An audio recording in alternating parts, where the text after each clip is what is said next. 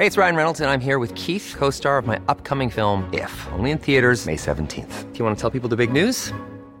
All right, I'll do it. Sign up now and you'll get unlimited for $15 a month in six months of Paramount Plus Essential Plan on us. Mintmobile.com slash switch. Upfront payment of $45 equivalent to $15 per month. Unlimited over 40 gigabytes per month. Face lower speeds. Videos at 480p. Active Mint customers by 531.24 get six months of Paramount Plus Essential Plan. Auto renews after six months. Offer ends May 31st, 2024. Separate Paramount Plus registration required. Terms and conditions apply if rated PG.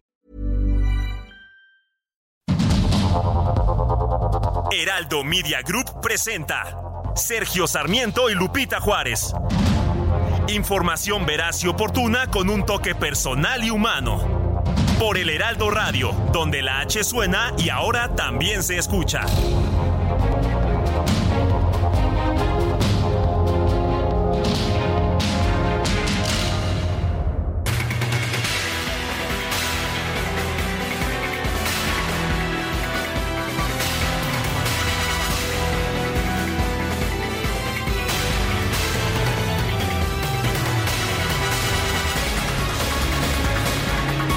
Son las 7 de la mañana en puntísimo de este jueves 21 de septiembre del 2023. Yo soy Sergio Sarmiento y bueno, como todos los días quiero darle a usted la más cordial bienvenida a El Heraldo Radio.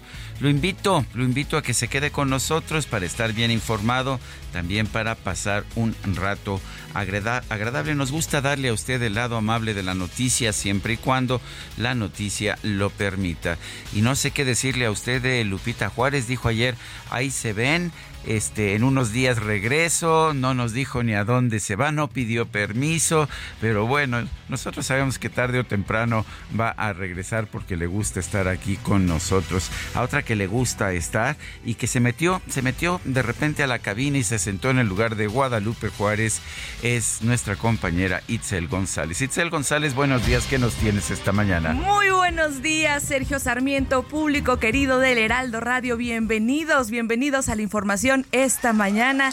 Pido permiso para ocupar el micrófono de nuestra querida Guadalupe Juárez esta mañana por, por unos días. Unos días estamos muy contentos y estamos listos para ofrecerle a usted toda la información que venimos cargaditos como todos los días. Pues sí, estamos cargados de información. ¿Te parece, Itzel, que empecemos con un resumen de la información más importante? Vámonos con el resumen. El Consejo General del INE aprobó distintos lineamientos relacionados con las elecciones del 2024. El objetivo es evitar la injerencia de los servidores de la nación, delegados del bienestar u otros funcionarios estatales o federales dedicados a la entrega de programas sociales. Y el Instituto Nacional Electoral también aprobó las reglas para la reelección de diputados y senadores en 2024. Estableció que los partidos podrán decidir si permiten el registro de los legisladores que hayan sido sancionados por violencia política de género. El diputado con licencia Gerardo Fernández Noroña acusó al INE de intentar frenar su carrera política, ya que en 2020 fue sancionado por violencia política de género contra la panista Adriana Ávila. Simplemente es que están poniendo requisitos que no están en la ley. Si tú no estás inscrito en el padrón de violentadores, inhabilitado por un tiempo preciso, tienes firmes tus derechos. Todo el mundo me dice, tienes firme tus derechos, ya lo sé. Ese no es el tema, el tema es que los, por la puerta de atrás me los están conculcando. Por la puerta de atrás me están dejando fuera, violando la ley, violando su propia ley imperfecta, perversa, torcida, para estar sacando a la gente, violando esa ley y violando el marco constitucional. Están haciendo todo para dejarme fuera y el representante del PRD ante el INE, Ángel Ávila, denunció que los servidores de la nación han funcionado como una estructura política de Morena para promover a sus candidatos. La ex jefa de gobierno de la Ciudad de México, Claudia Sheinbaum, se reunió este miércoles con las bancadas de Morena, el Partido Verde, el PT y Encuentro Solidario en el Senado para lanzar un llamado a la unidad. Advirtió que en su movimiento no caben las corrientes internas. Hay unidad en Morena, porque nosotros no le cerramos las puertas a nadie. Entonces la unidad está y nosotros seguimos caminando. Entonces hay unidad, lo digo con toda certeza. Un grupo de 33 diputados de Morena afines al ex canciller Marcelo Ebrard se reunió con el coordinador de la bancada Ignacio Mier para pedirle que sean tomados en cuenta en el dictamen del presupuesto de egresos de 2024. Además, advirtieron que no se van a dejar intimidar. Por su parte, el ex canciller Marcelo Ebrard afirmó que es un error estratégico intentar presionar a los diputados cercanos a él para que le retiren su respaldo. Fueron reuniones de aliento, de cohesión, de refrendar nuestras convicciones y la lucha política que vamos a dar. Que se les dé un trato como el que merecen. Eh, que haya un diálogo parlamentario para eso, sus iniciativas pues, sean tomadas en cuenta. El gobernador de Morelos, Cuauhtémoc Blanco, informó que tras reunirse con el dirigente nacional de Morena, Mario Delgado, decidió no competir por el gobierno de la Ciudad de México para darle prioridad a la unidad del movimiento. El ex titular de la Secretaría de Seguridad Ciudadana de la Ciudad de México, Mar García Harfush, anunció que sí va a participar en la contienda por la candidatura de Morena a la jefatura de gobierno. El objetivo de este mensaje es comunicar a todas y todos ustedes y a la sociedad en general la decisión que he tomado de participar en el proceso interno de Morena.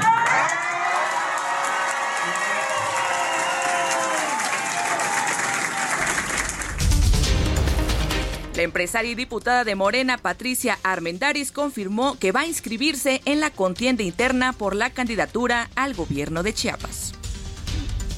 Bueno, y los partidos del Frente Amplio por México en Baja California alcanzaron un acuerdo para ir en coalición en las elecciones del 2024.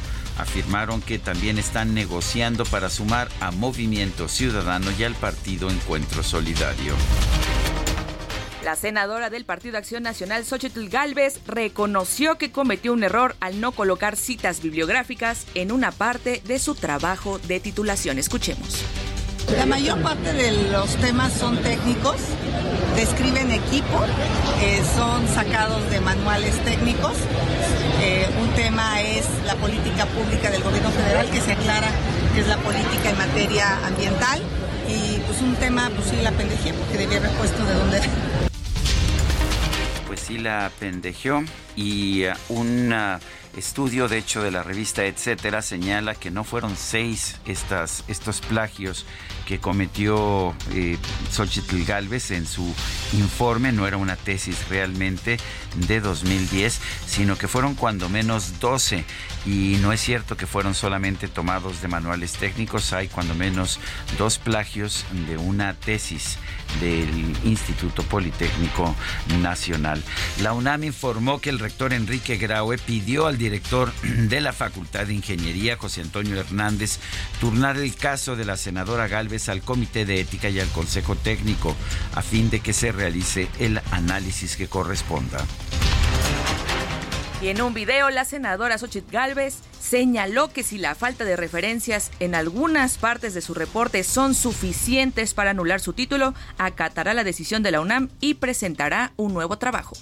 Les aclaro, no es una tesis, es un informe, un reporte. Mi título es por experiencia profesional, no por un escrito. Si la falta de referencias en 2 o 3% del texto es suficiente para anular mi título, acataré la decisión de mi querida UNAM y volveré a presentar un nuevo trabajo para titularme. El secretario de Hacienda, Rogelio Ramírez de la O, compareció ante la Cámara de Diputados con motivo del quinto informe del presidente López Obrador. El legislador priista Jaime Bueno Certuche pidió que se aclare la asignación de 380 millones de pesos en el presupuesto de 2024 para el pago de un avión presidencial. El avión que se rifó, pero que nadie se ganó pero que ahí estaba en tierra y que causaba más gastos que volando y que ya vendimos, pero que no supimos en cuánto y que el recurso se iba a destinar para obras que nunca vimos y ahora aparece etiquetado en Sedena 380 millones de pesos para pago de un avión presidencial. Y luego, al 27, más de 6.300 millones etiquetados para el mismo fin. Durante la comparecencia del secretario Rogelio Ramírez de la O se registró una riña entre diputadas de Morena y de la oposición luego de que el legislador priista Jerico Abramo Mazo denunció una falta de recursos para carreteras y salud.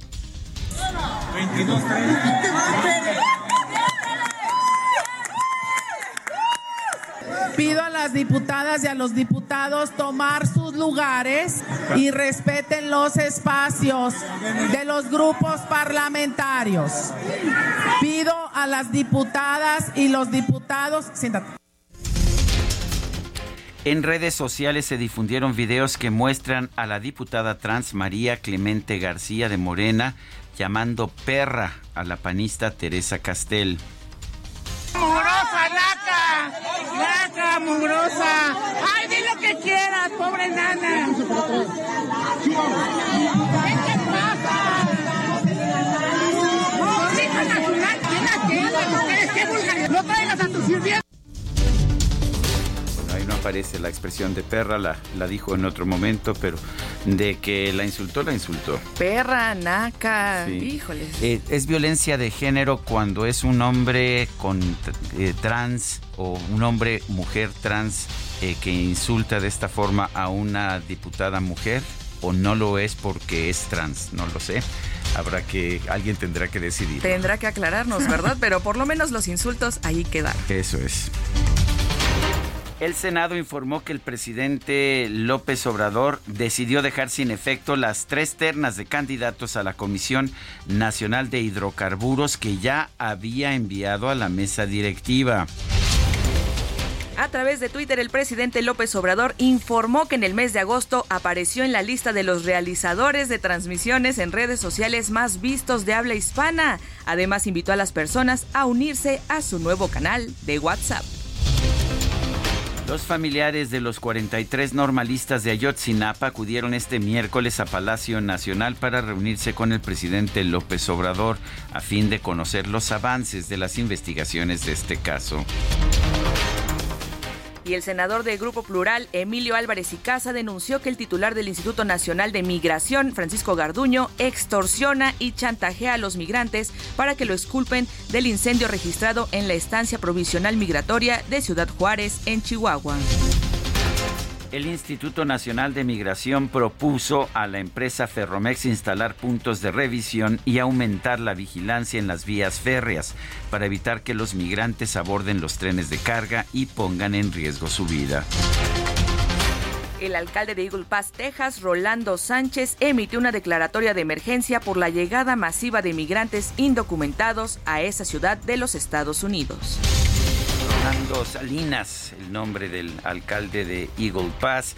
La titular de la Secretaría de Relaciones Exteriores, Alicia Bárcena, llamó al Consejo de Seguridad de Naciones Unidas a trazar una hoja de ruta que basada en el derecho internacional consiga una paz duradera en Ucrania.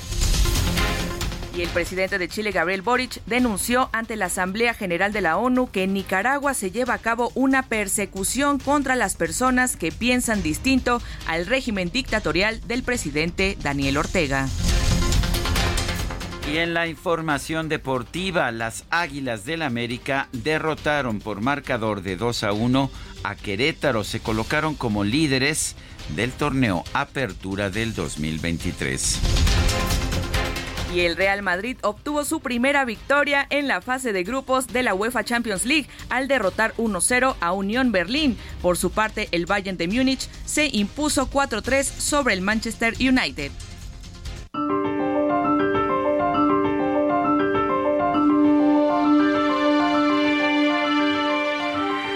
Y vamos a la frase del día. Es de John Marshall. El poder de cobrar impuestos es el poder de destruir.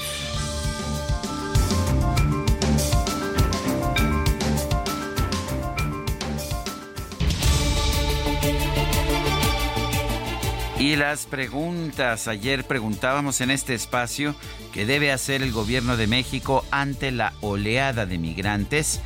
Pararlos en la frontera, respondió el 72%.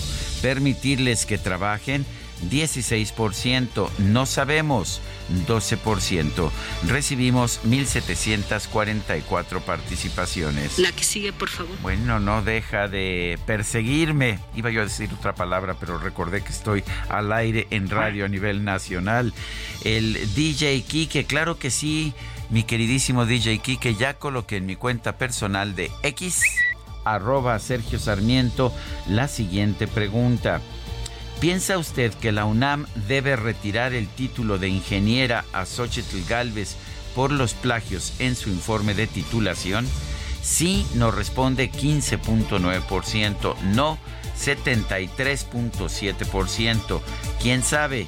10.4%. En 45 minutos llevamos 968 votos. Las destacadas de El Heraldo de México.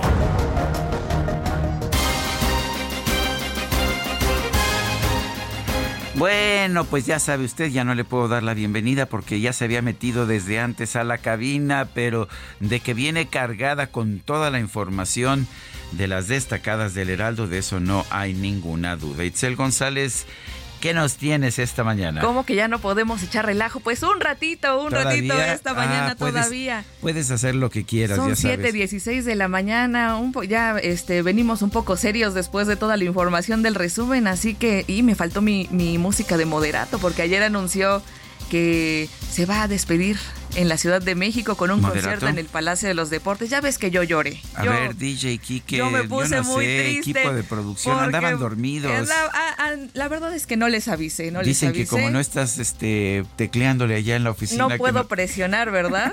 No tengo la capacidad de presionar. No, bueno. Pero yo sí estoy muy triste porque Moderato se despide de los escenarios. Creo que hoy es la preventa, ya estamos listos para... ¿Quién va a prestar su tarjeta? DJ Kike se comprometió a prestarme su tarjeta y adelantarme Falso. Algo Ya- de ya la no tiene tanda. saldo, me temo. Ya no tiene saldo, híjole, y para el 30 sí falta bastante. A ver, a ver qué conseguimos esta mañana. Como ya lo adelantaba Sergio, tenemos mucha información también que se publica en el Heraldo de México, así que comenzamos con las destacadas. En primera plana, a México pide Estados Unidos entregarle a todos los chapitos. Merrick Garland, fiscal general estadounidense, adelantó que solicitarán la captura de los tres hijos que el Chapo del Chapo que siguen libres. País por candidaturas 32 listos para competir tras la convocatoria de Morena refrendan sus aspiraciones para 2024. Ciudad de México, por decreto, entregan cuidado del ángel. El gobierno capitalino va a seguir con el manten- mantenimiento y protección de la columna.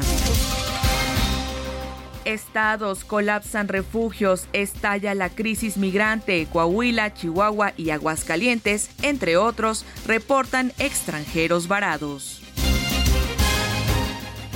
Orbe, cumbre ambiental, elevan presión climática. Uso de energías fósiles acelera las sequías, calor extremo e inundaciones. Meta los 49 buscan seguir invictos. San Francisco enfrenta hoy a los gigantes en el inicio de la semana 3 de la presente temporada de la NFL.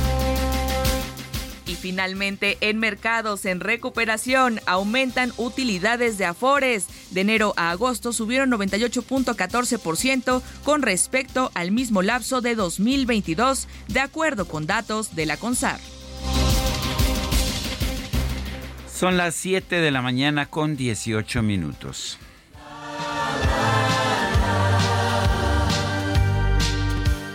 Dance me to your beauty with a burning violin. Dance me through the panic till I'm gathered safely in. Lift me like an olive branch and be my homeward dove. Dance me to the end of. Dance Me to the End of Love, bailame hasta el final del amor. Em, quería yo explicarte, Itzel, que seguramente lo sabes, porque ya todo el mundo lo sabe, que uno de los grandes problemas que yo he tenido en mi larga relación, 19 años con Guadalupe Juárez, es que no le gusta a Leonard Cohen, no le gusta, pero además lo ha dejado muy claro en múltiples ocasiones.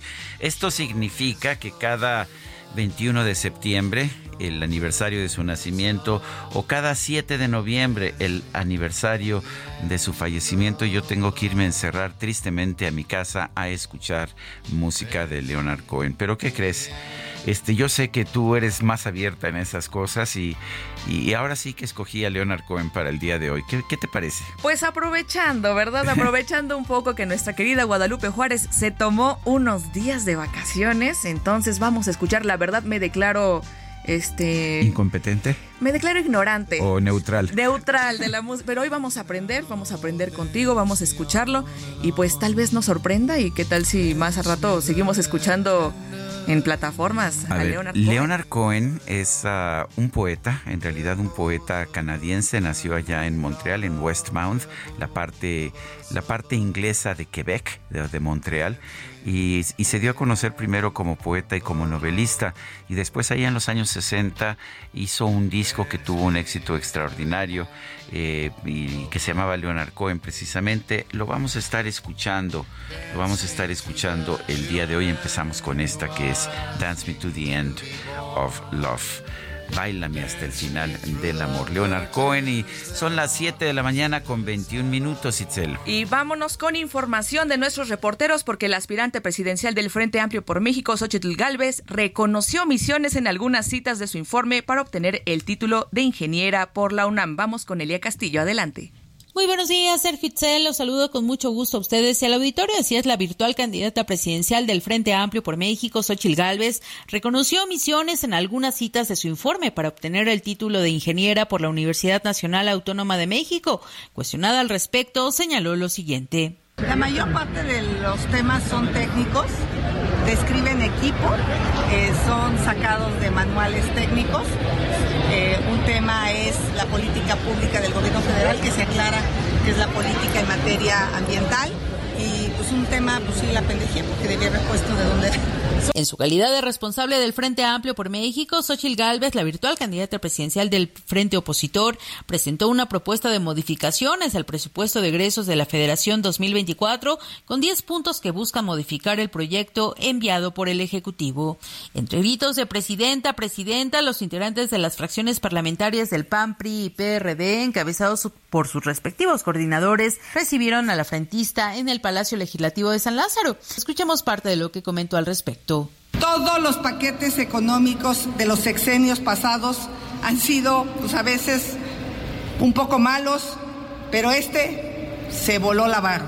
Es un presupuesto irresponsable, desequilibrado e iluso, sin solidez financiera, no fomenta el crecimiento económico.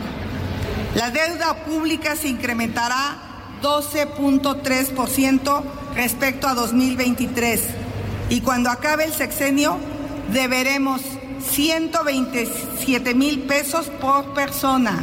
Dijo, se trata de un robo en despoblado, meter una deuda sin precedentes de 1.800 millones de pesos, lo que representa 5.4% del Producto Interno Bruto. En este contexto, la también senadora hizo alusión a los presentes al referirse a los gobiernos del pasado. Dijo que nunca se pudo imaginar eh, estar frente a ellos para decirles que estaban mejor cuando estaban peor. Antes era frijol con gorgojo, ahora puro gorgojo, señaló Xochil Gálvez. Refirió que dos de las obras prioritarias del gobierno federal al momento tienen un sobrecosto que alcanza los 580 mil millones de pesos. Allí aprovechó para señalar que con esos recursos los adultos mayores podrían alcanzar una pensión de 8 mil 800 pesos mensuales en lugar de los 4 mil 600 pesos que ahora reciben. Entre sus 10 propuestas de modificación al presupuesto para el próximo año están más recursos para salud y educación, disminución de la edad de 65 a 60 años para recibir la pensión universal para adultos mayores y aprovecho para reiterar que justamente busca reducir la edad para recibir dicho apoyo. En la segunda posición de las propuestas está la defensa al presupuesto del Poder Judicial. Dijo que para el frente la ley sí es la ley y por ello el presupuesto de este poder es innegociable. Este es el reporte que les tengo. Muy buen día. Buenos días a, Elia Castillo. Una aclaración importante. Eh, la nueva deuda es de 1.8 billones de pesos, o sea, millones de millones de pesos y no 1.800 millones, como señalaba nuestra reportera. Y la diferencia es, créame, enorme. Son las 7 de la mañana con 24 minutos. Nuestro número de WhatsApp 55 2010 96 47. Regresamos en un momento más.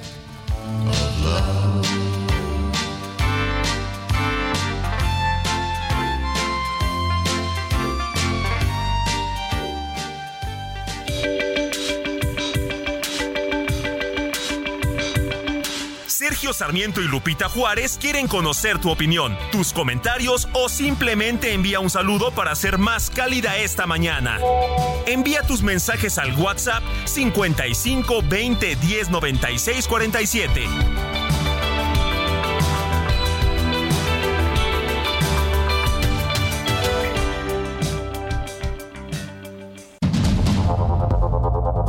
Continuamos con Sergio Sarmiento y Lupita Juárez por el Heraldo Radio.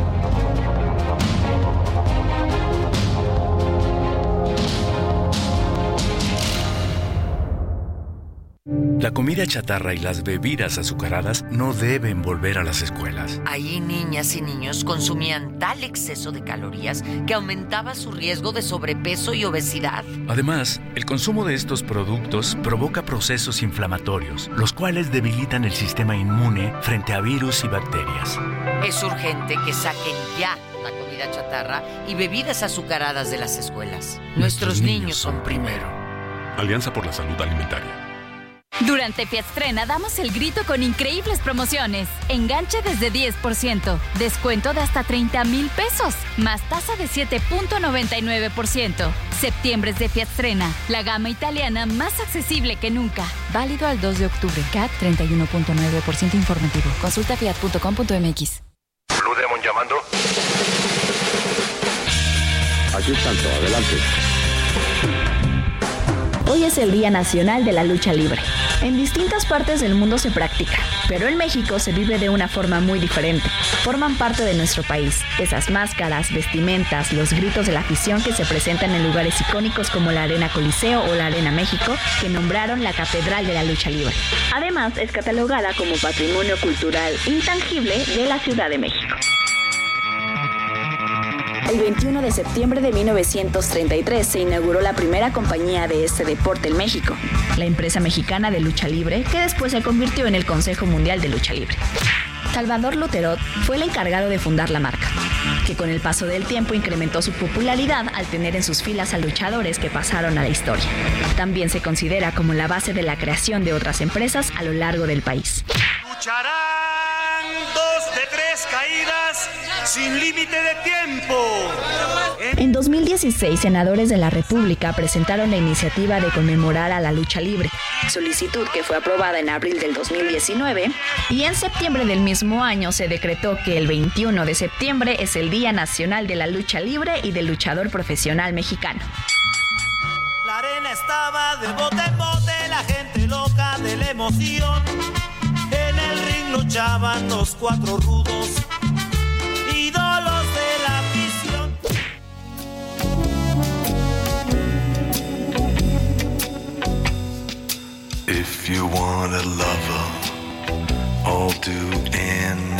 anything you ask me to.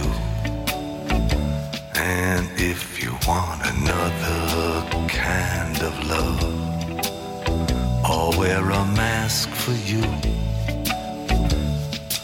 If you want a partner, take Leonardo. Leonard Cohen tenía una voz de barítono, una voz profunda. Eh, y lo que hacía en realidad es que ponía música a sus propios poemas. Esto se llama I'm Your Man, Soy Tu Hombre. Y, y, lo que dice es, If you want a lover, I'll do anything you ask me to. Si quieres un amante, haré todo lo que me pidas.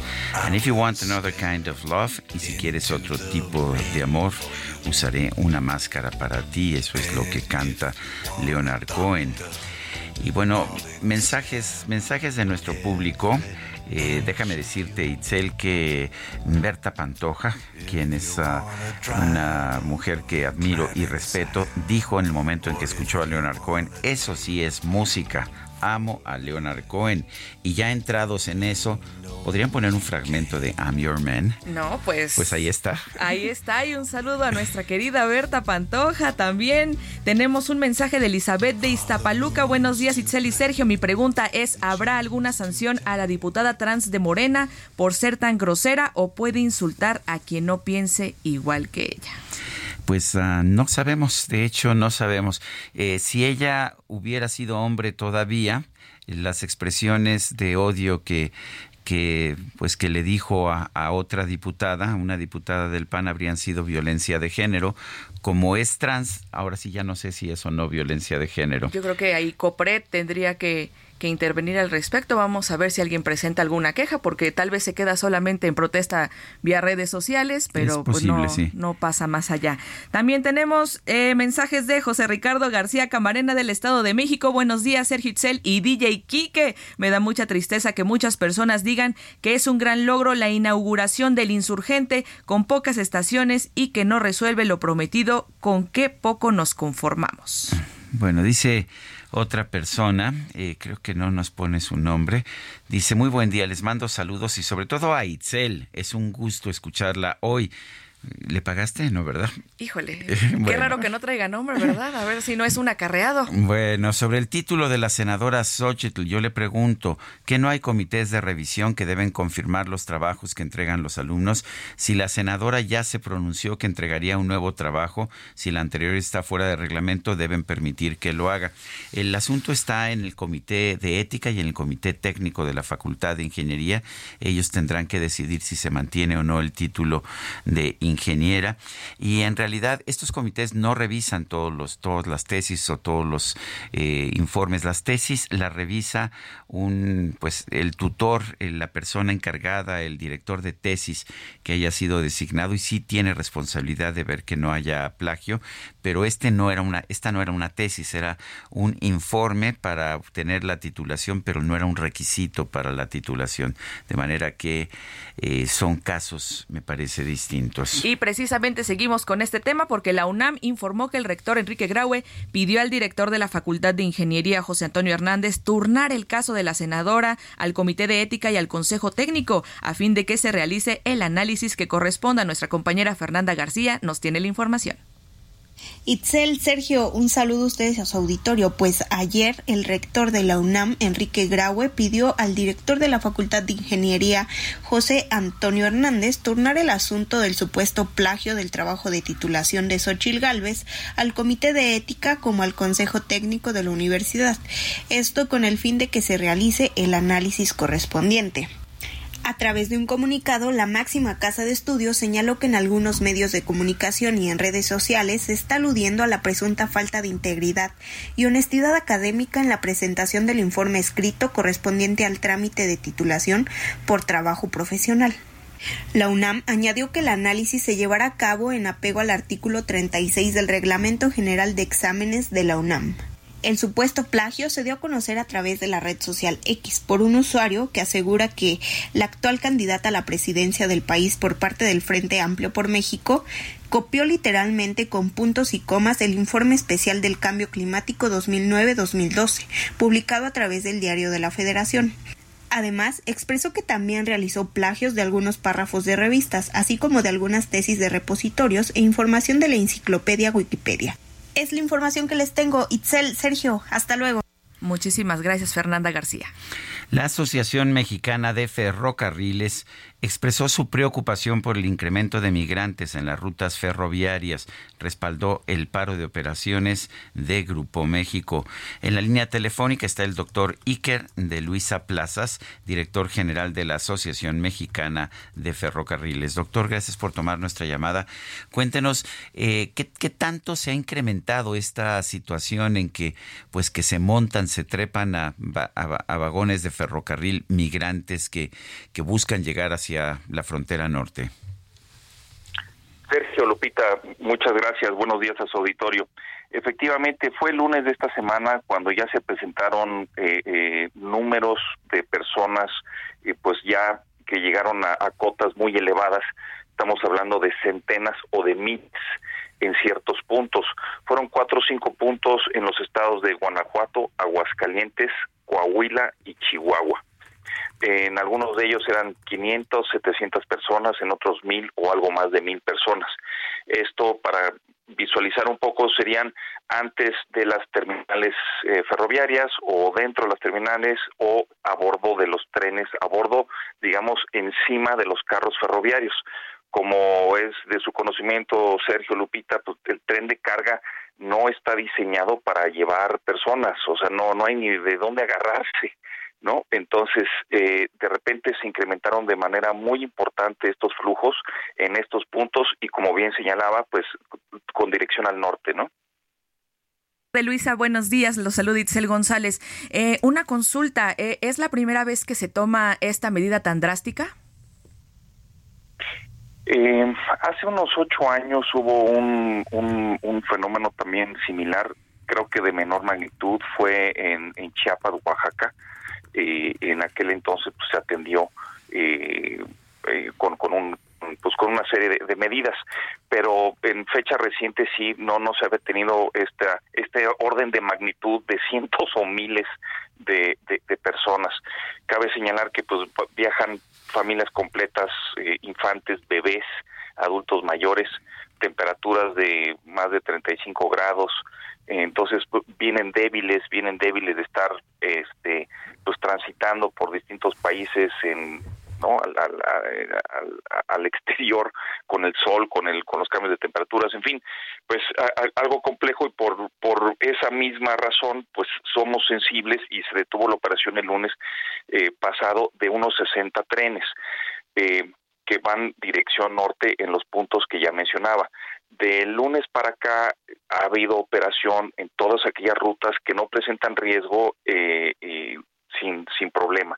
Pero en aquellas donde todavía hay presencia de migrantes que buscan esa dirección norte, pues está la, la operación eh, pues afectada.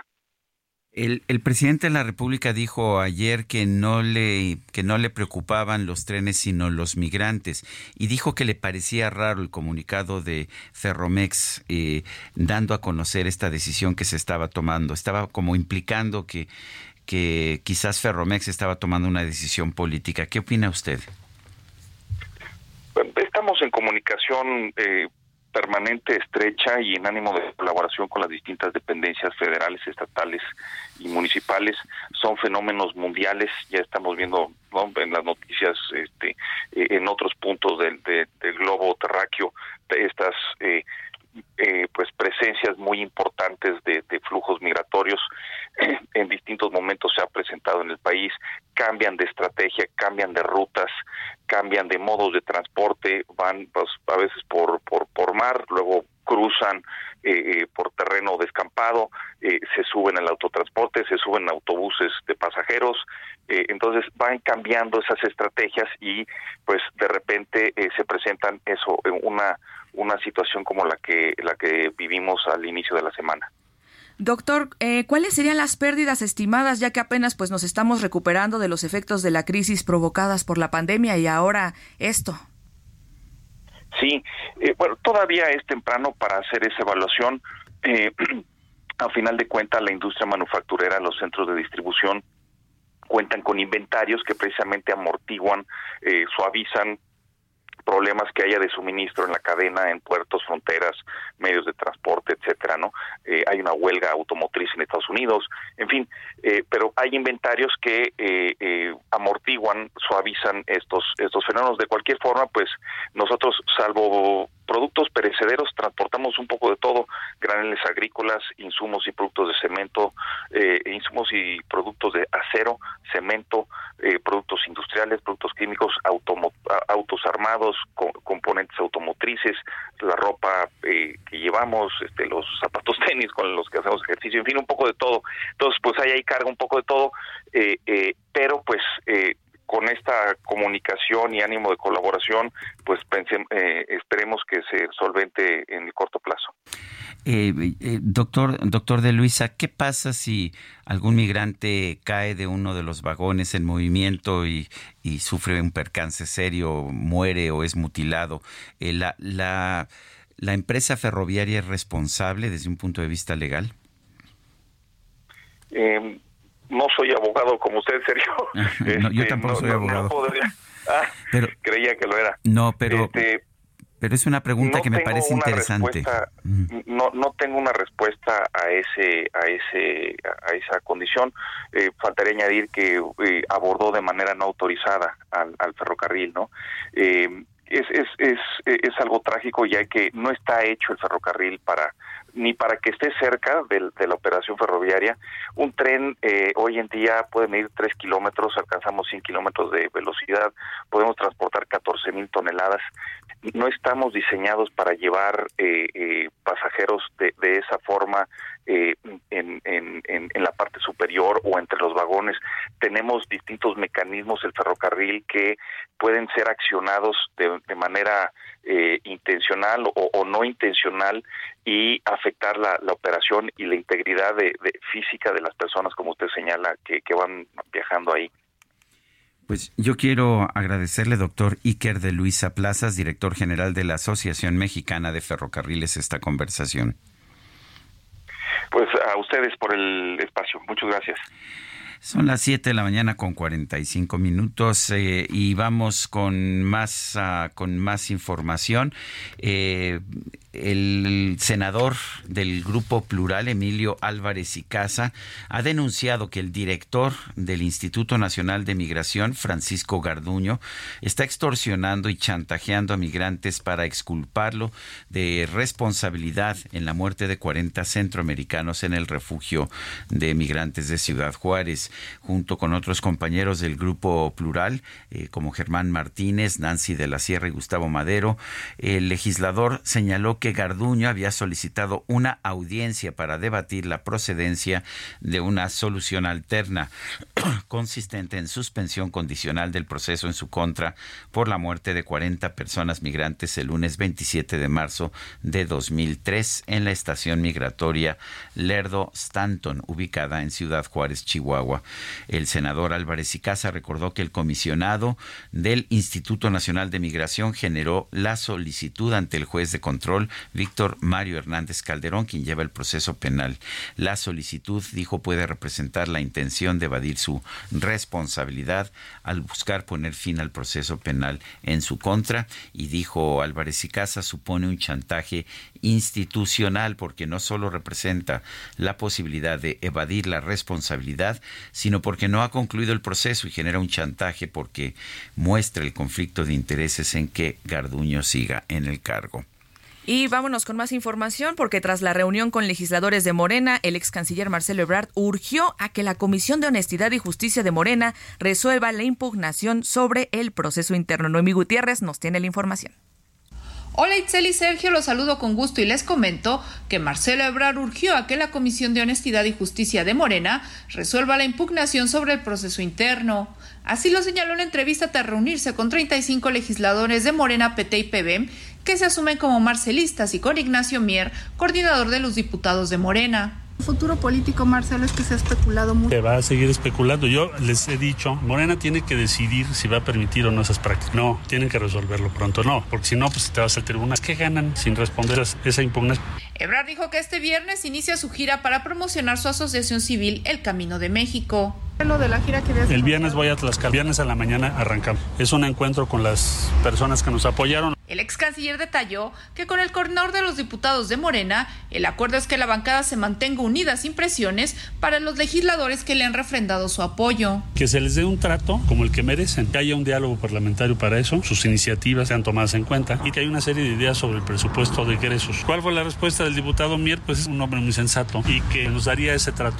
Ignacio Mier, coordinador de los diputados morenistas, manifestó que solo es un grupo parlamentario y no hay bloques al interior. No hay bloque. Cámara es un solo grupo parlamentario. Mi labor, mi responsabilidad es mantener la cohesión y la unidad del grupo parlamentario, escuchar a todos, a mantener la comunicación. A los compañeros se les dé el mismo trato, que es el compromiso que yo tengo. Itzel y Sergio, la información que les tengo. Hasta aquí mi reporte. Muchísimas gracias, Noemí Gutiérrez.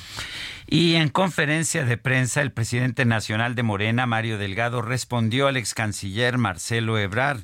Dijo, le dijo que por estatutos Morena no admite facciones ni presiones de grupos internos.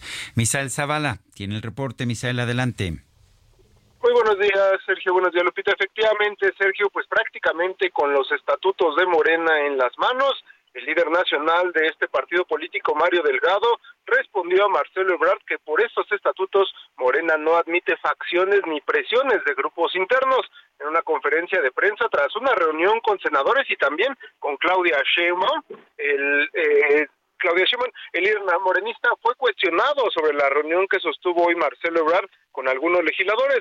Delgado respondió que cada quien tiene libertad de asociarse o formar asociaciones civiles, incluso se han formado agrupaciones políticas nacionales con simpatizantes y militantes de Morena, pero eso no cambia la vida al interior del partido. Sostuvo que hay varios artículos de los estatutos morenistas que refieren a la prohibición de corrientes o presiones de grupos internos. Uno de estos artículos dice que en Morena habrá libertad de expresión de puntos de vista divergentes es lo que se está respetando en este sentido. No se admitirá forma alguna de presión o manipulación de la verdad de las y los integrantes del partido político por grupos internos, corrientes o facciones y las los protagonistas del cambio verdadero velarán en todo momento por la unidad y la fortaleza del partido político para la transformación del país. En las instalaciones del Senado de la República, Mario Delgado dijo que en el artículo tercero también de los estatutos morenistas se indica que el partido político se construirá a partir de los fundamentos de la afiliación, que serán personas libres, pacíficas y voluntarias, sin corporaciones también sin que se permitan facciones, corrientes o grupos que vulneren la eh, pues la soberanía de este partido político. En este sentido, pues así le respondió eh, el, el, líder nacional de Morena, Mario Delgado, a Ebrard, que también pues ya formó una asociación civil. Sergio Lupita, hasta aquí la información. Gracias por el reporte, Misael. Gracias, buen día. Y vámonos a las calles de la Ciudad de México con nuestro compañero Israel Lorenzana. Israel, ¿en dónde te encuentras? Itzel, muchísimas gracias. Un gusto saludarte esta mañana, Sergio. Hemos hecho ya un recorrido a través de la zona del circuito interior en su tramo Río Consulado, prácticamente desde Avenida Oceanía y hasta la zona de Ingeniero Eduardo Molina carga vehicular esta mañana de jueves para nuestros amigos que van hacia la zona de la raza. Hay que recomendarles utilizar el eje 3 norte con dirección hacia la calzada Vallejo. El sentido opuesto sin ningún problema, la circulación a buena velocidad para nuestros amigos que van con dirección hacia el aeropuerto. Únicamente precaución a la altura del Oriente 172, pero nada para pensar en abandonar esta arteria. Itzel, Sergio, la información que les tengo esta mañana. Muchas gracias, Israel. Hasta luego. Y vamos ahora a otro punto de la Ciudad de México, Gerardo Galicia, ¿dónde andas? Sergio, en estos momentos atrapados en Fray Servando Teresa de Mier, el avance es complicadísimo. Desde antes del eje 3 Oriente y si se dirigen hacia la avenida Congreso de la Unión, van a avanzar completamente a vuelta de rueda, está completamente saturada, es importante arteria, hay que salir con tiempo, Boturini no es opción, presenta similares condiciones, una base ya difícil si se dirigen a la zona centro de la capital. Antes estuvimos checando el circuito interior en la zona oriente, está avanzando por lo menos de manera aceptable de Tezontle hacia la zona del viaducto y en el sentido pues hay un accidente justo cuando dejan atrás el viaducto con dirección hacia el eje 5 o el eje 6 sur en el carril de extrema izquierda y esto entorpece la circulación, así que habrá que tomarlo en cuenta y manejar con mucha precaución si van a utilizar esta importante arteria. Por lo pronto el reporte, seguimos muy muy pendientes. Gerardo Galicia, muchísimas gracias. Hasta luego. Son las 7 de la mañana con 53 minutos y continuamos con la información este, de los migrantes. Una oleada sin precedentes de 4.000 inmigrantes cruzó la frontera de los Estados Unidos con México hasta Eagle Pass, Texas, solo este miércoles, obligando a la ciudad a declarar estado de emergencia. El alcalde Rolando Salinas señaló que el lunes cruzaron ilegalmente la frontera hacia la ciudad unas 2.500 personas que se sumaron a otras 7.200 que ya están detenidas, pues la semana anterior fueron detenidas. Se trata de la mayor oleada Sergio, desde que 15 mil inmigrantes haitianos acamparon bajo el puente de Del Río, Texas, hace casi dos años, según las autoridades, un incidente que provocó una grave, grave crisis humanitaria. El alcalde Salinas dijo que los migrantes, muchos de ellos procedentes de Venezuela, han desbordado Mission Border Hope, el único refugio para migrantes en la ciudad fronteriza. También advirtió que la ciudad pues está rebasada, ya que la enorme afluencia de la última semana, que es cerca del 50% de los 29 mil habitantes de la ciudad, pues ha pasado factura a los recursos locales, especialmente a la policía local y al cuerpo de bomberos. Son las 7 de la mañana con 54 minutos. Le recuerdo nuestro número de WhatsApp. Mándenos mensajes de texto o de voz. Es el 55 2010 96 47. Repito, 55 2010 96 47. Itzel González, quien hoy reemplaza a Guadalupe Juárez y un servidor, Sergio Sarmiento, estamos en el Heraldo Radio. Regresamos. For a ride. You know you can. I'm your man.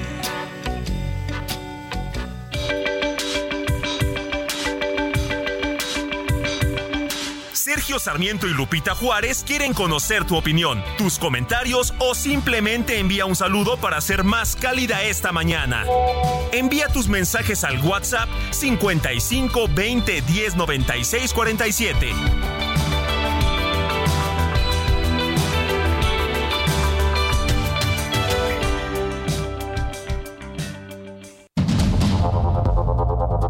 Continuamos con Sergio Sarmiento y Lupita Juárez por el Heraldo Radio.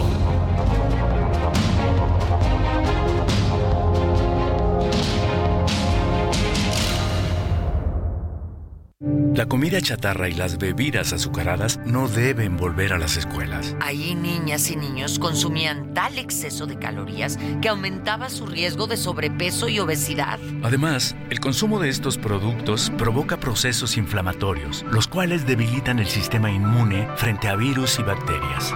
Es urgente que saquen ya la comida chatarra y bebidas azucaradas de las escuelas. Nuestros, niños son primero. Alianza por la Salud Alimentaria.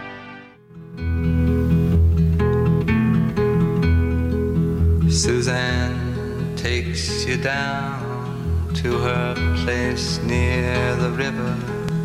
You can hear the boats go by. You can spend the night beside her. And you know that she's half crazy. But that's why you wanna be there. And she feeds you tea and oranges that come all the way from China. Just when you mean to tell her that you have no love to give her, then she gets you on her wavelength. And she lets the river answer that you've always been her lover. De su primer disco, Canciones de Leonard Cohen, está esta canción, Susan, un poema hecho canción.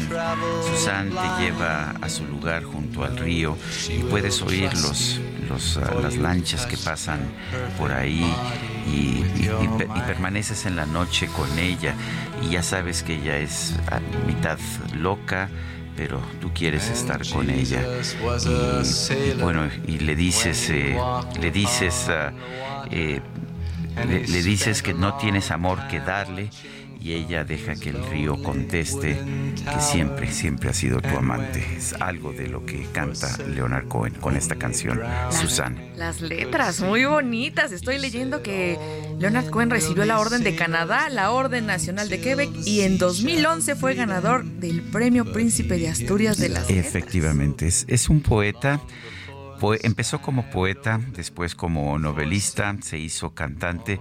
Como él mismo dice, nunca cantó muy bien, pero le gustaba. Se escucha, se escucha bastante bien y creo que al público le está gustando esta mañana. Sergio, también tenemos mensajes, excelente intervención en ausencia de Lupita. Felicidades, Itzel. Muchas gracias. Saludos de tu fan, Ulises Ramírez. Ulises, un saludo. ¿Qué te debo? ¿Qué te tomas? Yo, yo creo que tú has de haber repartido mucho dinero. Veo, veo demasiada, demasiados aplausos ahí. Sin duda, dice otra persona, Sergio Itzel, en relación al supuesto plagio en la tesis de Xochitl Galvez, se debería hacer esa misma revisión en las tesis de los miembros del gabinete de AMLO que tengan título profesional y otros servidores públicos de cualquier partido. Eh, sin duda encontrarán esa falta de referencias bibliográficas en la gran mayoría de los trabajos. De hecho, eso mismo encontró Carmen Aristegui en la tesis de Peña Nieto en la UP y no pasó nada. Los errores metodológicos abundan en esos trabajos, pero no necesariamente invalidan el trabajo en su conjunto. Saludos de Jaime, fiel en Radio Escucha. Y vámonos con el clima. El pronóstico del tiempo con Sergio Sarmiento y Lupita Juárez.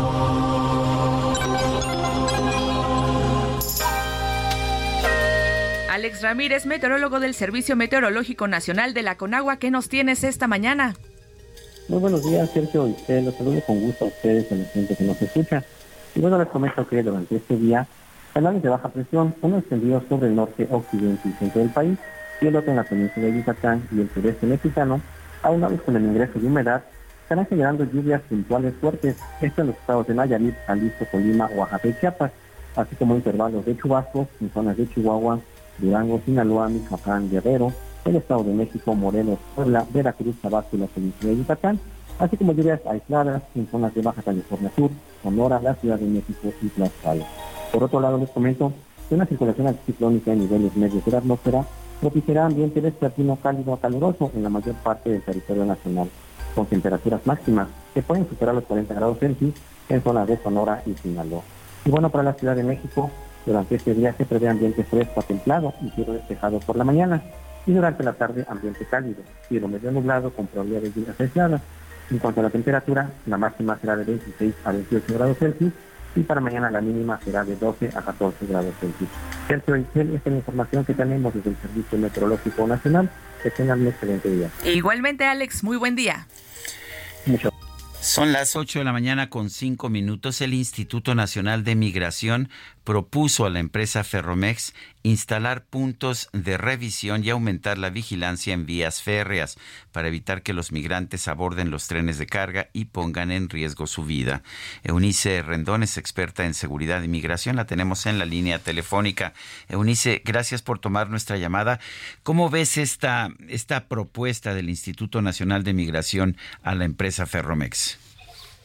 Bueno, yo creo que es una propuesta importante en la coyuntura, pero aquí creo que lo que no, no se termina de entender es por qué Ferromex sacó este comunicado apenas ahora, si llevamos años con las rutas de los migrantes en los trenes. Sí, efectivamente, se han abierto nuevas rutas, como incluso en los caminos terrestres, ¿no? Este, hay nuevas rutas por diferentes razones. Eh, los migrantes toman eh, rutas diferenciadas y en este caso la ruta de Irapuato hasta eh, hasta Torreón pasando por Aguascalientes y Guanajuato por varios puntos de Guanajuato bueno pues es es la ruta que parece preocupa a Ferromex porque la ruta que va desde Chiapas incluso desde el municipio el municipio de Arriaga es bien conocido que pues incluso hay eh, muchas fosas de migrantes que han perdido la vida en este en este tren en la bestia es conocido también mejor como el tren de la muerte. Entonces, lo que llama la atención es que hasta ahora salga digamos, este comunicado de Ferromex, ¿no? De parar operaciones en 60 de sus trenes, lo cual también le quita una operación de casi el 40%, digamos, en sus rutas y, por supuesto, con un impacto económico, pero que tampoco queda claro, Sergio, porque nosotros eh, tenemos nuestros representantes de agenda migrante en diferentes estados y, por ejemplo, ayer me comentaba la representante de Aguascalientes, Nadine Cortés, cómo pues sigue siguen llegando los trenes, entonces ni los migrantes ni los que apoyan en esta causa, pues entendemos muy bien qué es lo que está sucediendo. Tan solo la semana pasada en esa ruta llegaron cerca de 10 mil migrantes y, eh, y repito, el día de ayer todavía llegaron algunos de estos migrantes. Entonces, bueno, pareciera que es también como una especie no de anuncio para a lo mejor evitar que más migrantes este, vengan por, por, por el tren. También escuchamos testimonios de migrantes que decían que toman esa ruta porque les parece más segura que ir, eh, digamos, por la parte terrestre en donde tienen extorsión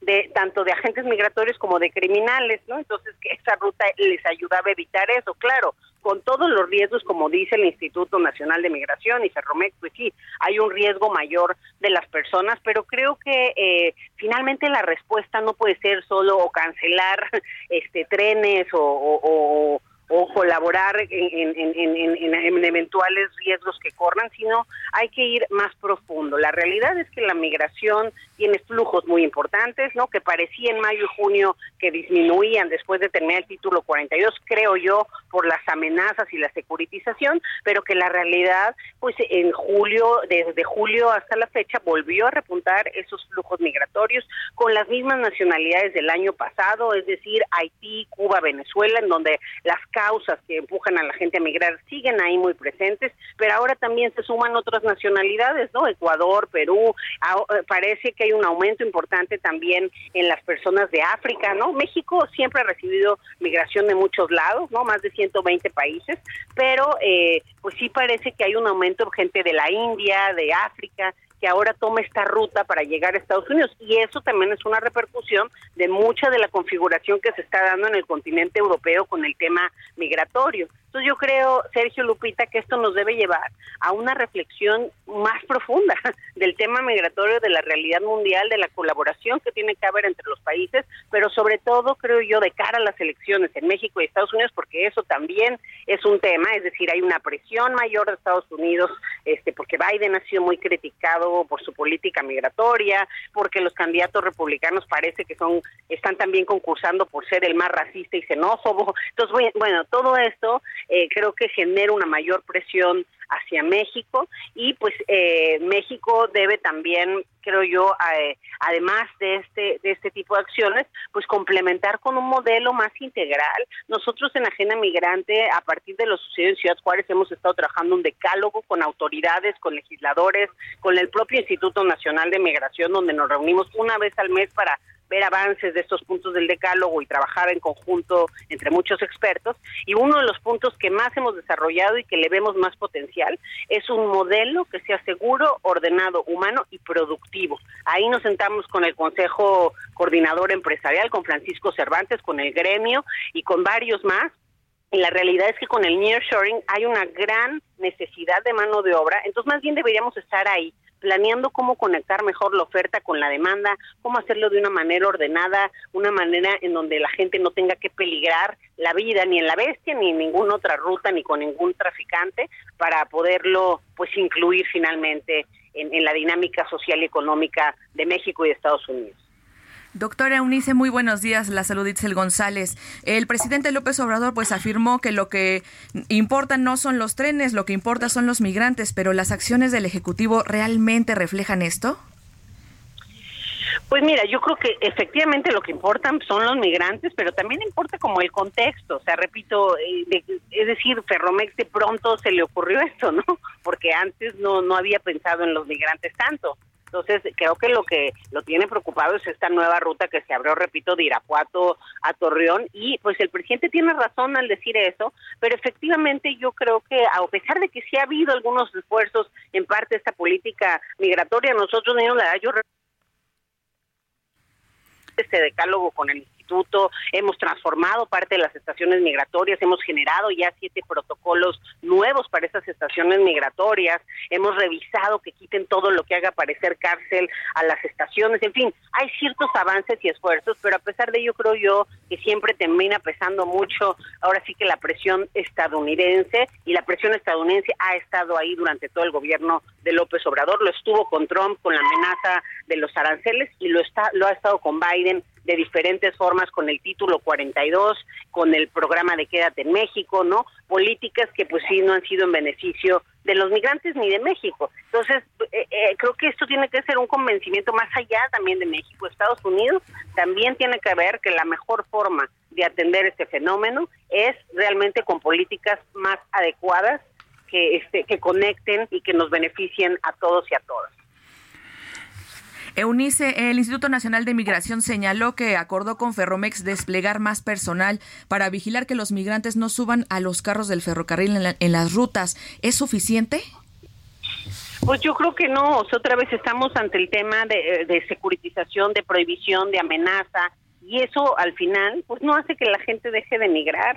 O sea, de hecho, con todo y la amenaza mucha gente, y ahora ya no solamente la gente sola, los últimos tres años se caracterizan por unidades familiares que migran completas por el tema de, los factores de riesgo, incluso desde México, ¿eh? porque México ya no pintaba en la migración de, manera importante en la última década y a partir de mediados de 2020 a la fecha otra vez somos el primer país de llegar a Estados Unidos y la razón es la violencia. Entonces, bueno, eh, creo que hay que entender bien estas razones y en razón de ello, o sea, está bien está bien que hagan estos operativos de cuidado, etcétera, pero eso no, no, no soluciona el problema de fondo, la situación eh, de, este que, hay detrás de, esta de esta migración. Y repito, también no es que no ha habido realmente, al menos en lo que vemos en la en el territorio, esa, ese freno de trenes, ¿no? O sea, sí este, se detectaron algunos trenes varados en Piedras Negras, en Nazareno, este, en, en Piedras Negras, en Coahuila y Nazareno, en Durango,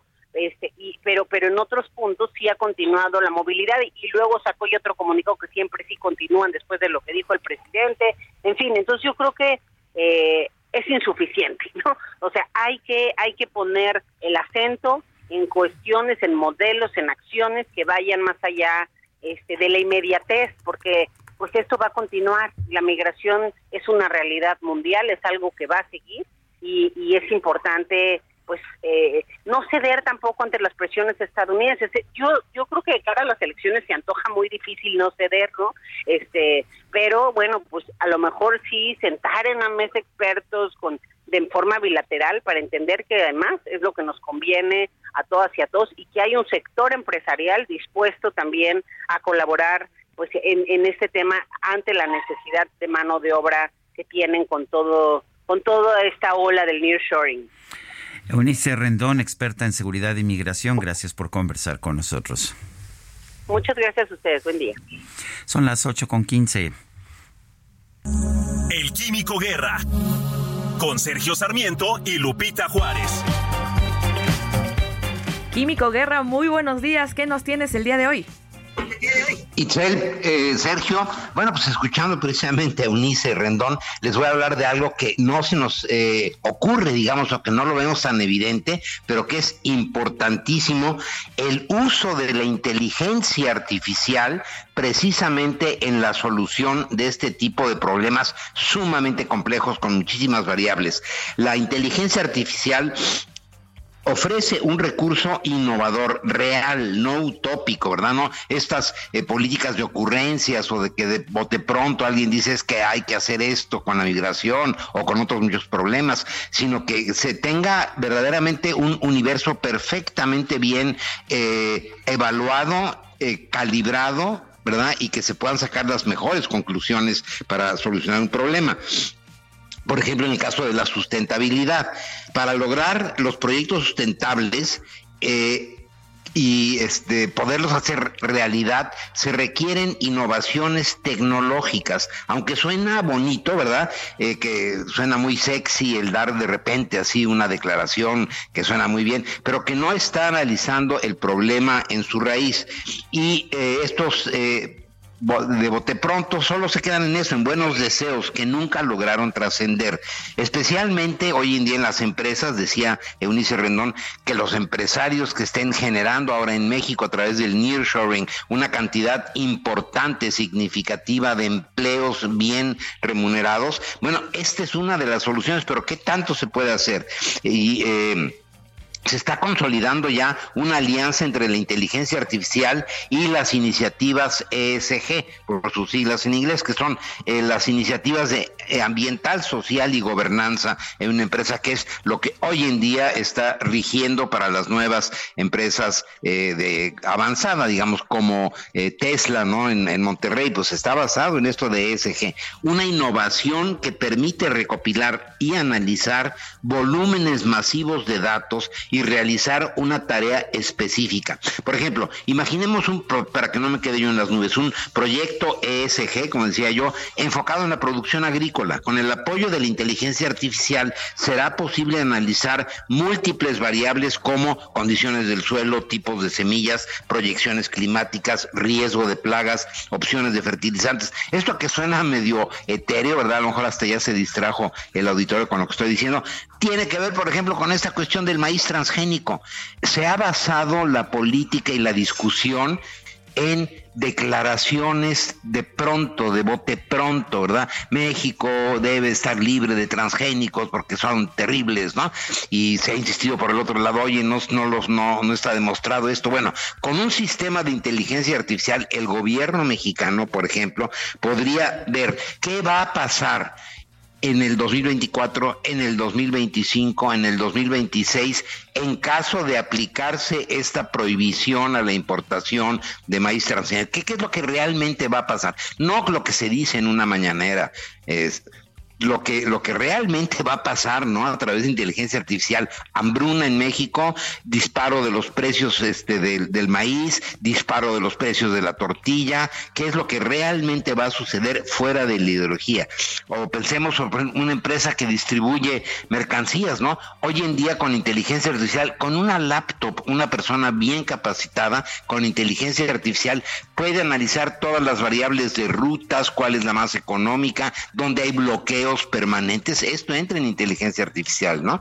Por ejemplo, con los aguacateros, meter en inteligencia artificial el cobro de piso de los delincuentes. Bueno, es una realidad que ahí está, se debe de incorporar, se mide y entonces se mete en el modelo de negocio y se dice, mira, para obtener una buena producción de aguacate aquí y una eh, retribución importante para pagar sueldos, ¿no? Para tener estabilidad económica, pues tienes que considerar todas las variables. Una es el derecho de piso que va migrando en esta forma, se va incrementando en esta forma, luego te suben la cuota a los delincuentes, eso se tiene que meter en sistemas de inteligencia artificial. Por eso es tan importante y tan interesante eh, que tengamos esta capacidad en México, que no nos basemos en buenos deseos, sino realmente en esto que viene como una avalancha. Una Itzel y Sergio es algo que está ya arrasando, arrollando al mundo, ¿no? México no se puede quedar atrás y tenemos la obligación para el bienestar de los mexicanos hacia el futuro de usar estas herramientas que ya existen. Itzel y Sergio. Pues muy interesante, Químico, tomamos nota. Muchas gracias, muy buenos días. Buenos días, Isel. Buenos días, Sergio. Buenos días, Químico Guerra. En una reunión con senadores de Morena y aliados, la coordinadora de la defensa de la transformación, Claudia Sheinbaum, anticipó ganar la presidencia, gubernaturas, senadurías, diputaciones y presidencias municipales en 2024. Carlos Navarro, cuéntanos. Buenos días, Itzel y Sergio. Les saludo con gusto a ustedes y al auditorio y les comento que la elección del 2024, la coordinadora de la defensa de la transformación, Claudia Sheinbaum, prevé carro completo, es decir, ganar la presidencia de la República, gubernaturas, senadurías, diputaciones y presidencias municipales. Ayer, en una reunión con senadores y senadoras de Morena y aliados, la virtual candidata presidencial señaló que para ello se necesita el trabajo en territorio y otras tareas. Escuchemos. Sino porque vamos a ganar el 2024 la presidencia de la República, el Senado de la República, las diputaciones federales, las gubernaturas, las presidencias municipales. Y estamos convencidos de ello y para ello además, pues hay varias tareas que estamos convencidos todos que tenemos que eh, echarlas hacia adelante, que es el trabajo en territorio principalmente. El seguir fortaleciendo los comités de defensa de la cuarta transformación, el seguir organizando a nuestro movimiento y al mismo tiempo en la construcción pues del programa para el próximo año, que es una tarea en donde vamos a invitar a todos y a todas. De acuerdo con el Instituto Nacional Electoral, se elegirán 19.634 cargos en 2024. Destaca que en Chiapas, Ciudad de México, Guanajuato, Jalisco, Morelos, Puebla, Tabasco, Veracruz y Yucatán se votará por las gubernaturas. Después de la reunión con las y los legisladores, se llevó a cabo una conferencia de prensa, donde la exmandataria capitalina fue cuestionada sobre el supuesto plagio de la coordinadora del Frente Amplio por México, Xochil Gálvez, y esto respondió. Escuchemos. Por eso, del otro lado pueden, van a seguir apareciendo más cosas seguramente, porque ellos representan ese pasado que el pueblo de México ya no quiere regresar. También Claudia Sheinbaum reiteró el llamado a que no se creen tribus al interior de Morena, ya que los mismos estatutos del partido lo establecen. En el caso de las candidaturas, señaló e insistió que el método será el de encuesta más no el de Dazo. Comentarles por último que la reunión privada en el auditorio Octavio Paz del Senado de la República dejó tareas a senadoras de Morena, PT, PES y Partido Verde para reforzar la cuarta transformación en los territorios. Y en este caso no estuvieron presentes eh, senadores afines a Marcelo Ebrard, como es Marta Lucía Micher y Berta Carabeo. Itzel y Sergio, la información que les tengo. Muy bien, Carlos Navarro, gracias por este reporte. Y vámonos a las calles de la Ciudad de México con nuestro compañero Javier Ruiz. Adelante. Hola, Excel Sergio, ¿qué tal? Excelente mañana. Y tenemos ya presencia de manifestantes. Son cerca de 100 eh, personas, todos ellos del estado de Morelos, quienes han llegado a realizar diferentes eh, bloqueos. Primero que nada se manifestaron en la avenida 20 de noviembre y justamente el Zócalo Capitalino. Posteriormente marcharon hacia la avenida José María Zazaga y lo que es la avenida José María Pino Suárez. Ahí permanecieron eh, al menos otros 40 eh, minutos y en estos momentos ya han llegado al Zócalo y la avenida José María Pino Suárez. Están exigiendo pues que las autoridades federales los atiendan ya que muchos de ellos sacaron créditos con Fobiste, no los pudieron pagar debido al alto incremento de intereses y esto ha provocado que muchos pues todavía no puedan pagar esta vivienda y es por ello que se están manifestando aquí en el Zócalo de la ciudad. Hay que evitar este punto. Prácticamente pues todo lo que es la plancha del Zócalo se encuentran con vallas metálicas y también pues únicamente hay acceso peatonal. Para quien viene transitando sobre 20 de noviembre, los vehículos son desviados llegando a Venustiano Carranza hacia el eje central Lázaro Cárdenas que es la mejor opción para quien desea llegar al circuito interior o a los ejes 1 y 2 norte. De momento, ese es el reporte que tenemos. Muchas gracias, Javier. Hasta luego, buenos días. Son las 8 con 24, regresamos. For you touched her perfect body with your mind.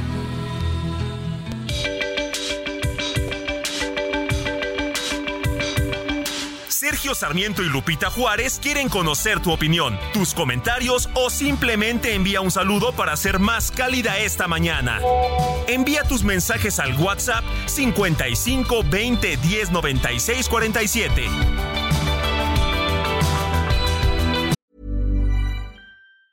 Planning for your next trip? Elevate your travel style with Quince. Quince has all the jet setting essentials you'll want for your next getaway, like European linen premium luggage options, buttery soft Italian leather bags, and so much more. And it's all priced at 50 to 80% less than similar brands. Plus, Quince only works with factories that use safe and ethical manufacturing practices. Pack your bags with high-quality essentials you'll be wearing for vacations to come with Quince. Go to quince.com slash trip for free shipping and 365-day returns.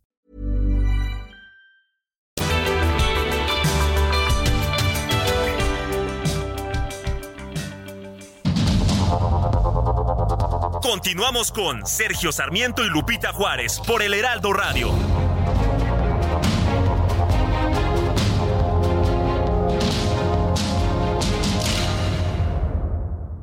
Durante Fiatstrena damos el grito con increíbles promociones. Enganche desde 10%, descuento de hasta 30 mil pesos, más tasa de 7.99%. Septiembre es de Fiatstrena, la gama italiana más accesible que nunca. Válido al 2 de octubre. CAT 31.9% informativo. Consulta fiat.com.mx. Jaque Mate con Sergio Sarmiento.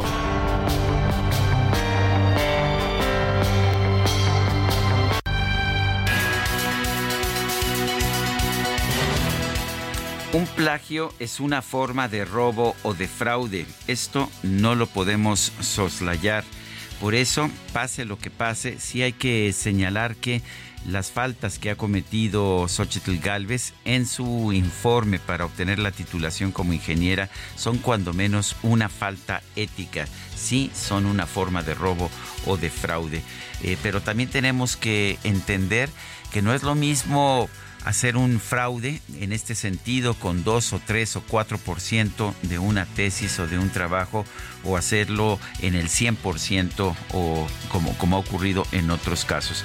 con la información que tenemos, más del 90% de la tesis de Yasmín Esquivel fue no solamente plagiada, sino simplemente copiada. La tesis de la Universidad Panamericana de Enrique Peña Nieto tuvo un plagio de un 29%, según se calculó en ese entonces. Peña Nieto menospreció todo el tema y dijo que había sido una falta de comillas, o por lo menos es lo que dijo su oficina de comunicación.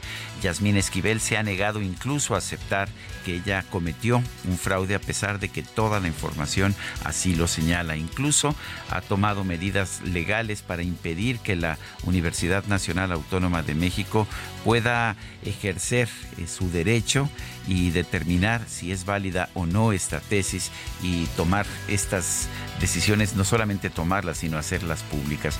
Me parece que Xochitl Galvez por lo menos ha aceptado la situación, ha aceptado que, que sí eh, copió ciertas frases de que tiene en su, en su tesis o en su informe para titularse y por lo menos eso es positivo. La UNAM está haciendo lo correcto al someter este trabajo al Comité de Ética y al Comité Técnico de la Facultad de Ingeniería. Eh, pero, pero no olvidemos que el plagio de Yasmín Esquivel fue realmente de toda la tesis. De hecho, eh, recuerdo muy bien que Juan Jesús Garza Onofre, investigador del Instituto de Investigaciones Jurídicas de la UNAM, le dijo al país, el periódico español, es un plagio tan burdo que es hasta grosero. Lo único que falta por plagiar son los agradecimientos. Sí, hay que considerar siempre que no podemos aceptar ningún plagio y es muy importante que las instituciones de educación superior se pongan mucho más duras cuando se encuentran estos plagios. Parece que se ha convertido en una eh, pues en un hábito común y corriente en los ah, en las instituciones de educación de nuestro país el plagiar los trabajos. Esto no es aceptable. No olvidemos por otra parte que eh, Xochitl Galvez es senadora y quiere ser presidenta de la República. Para estos cargos no se requiere ningún título profesional. Yasmín Esquivel, eh, en cambio, plagió su tesis de licenciatura y para ser, para ser ministra de la Suprema Corte sí se requiere tener una licenciatura terminada. Yo soy Sergio Sarmiento y lo invito a reflexionar.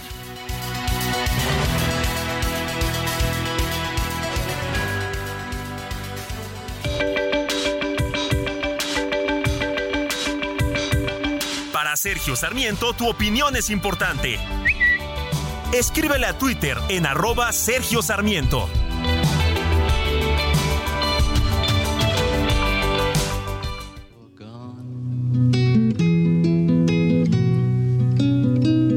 They were waiting for me when I thought just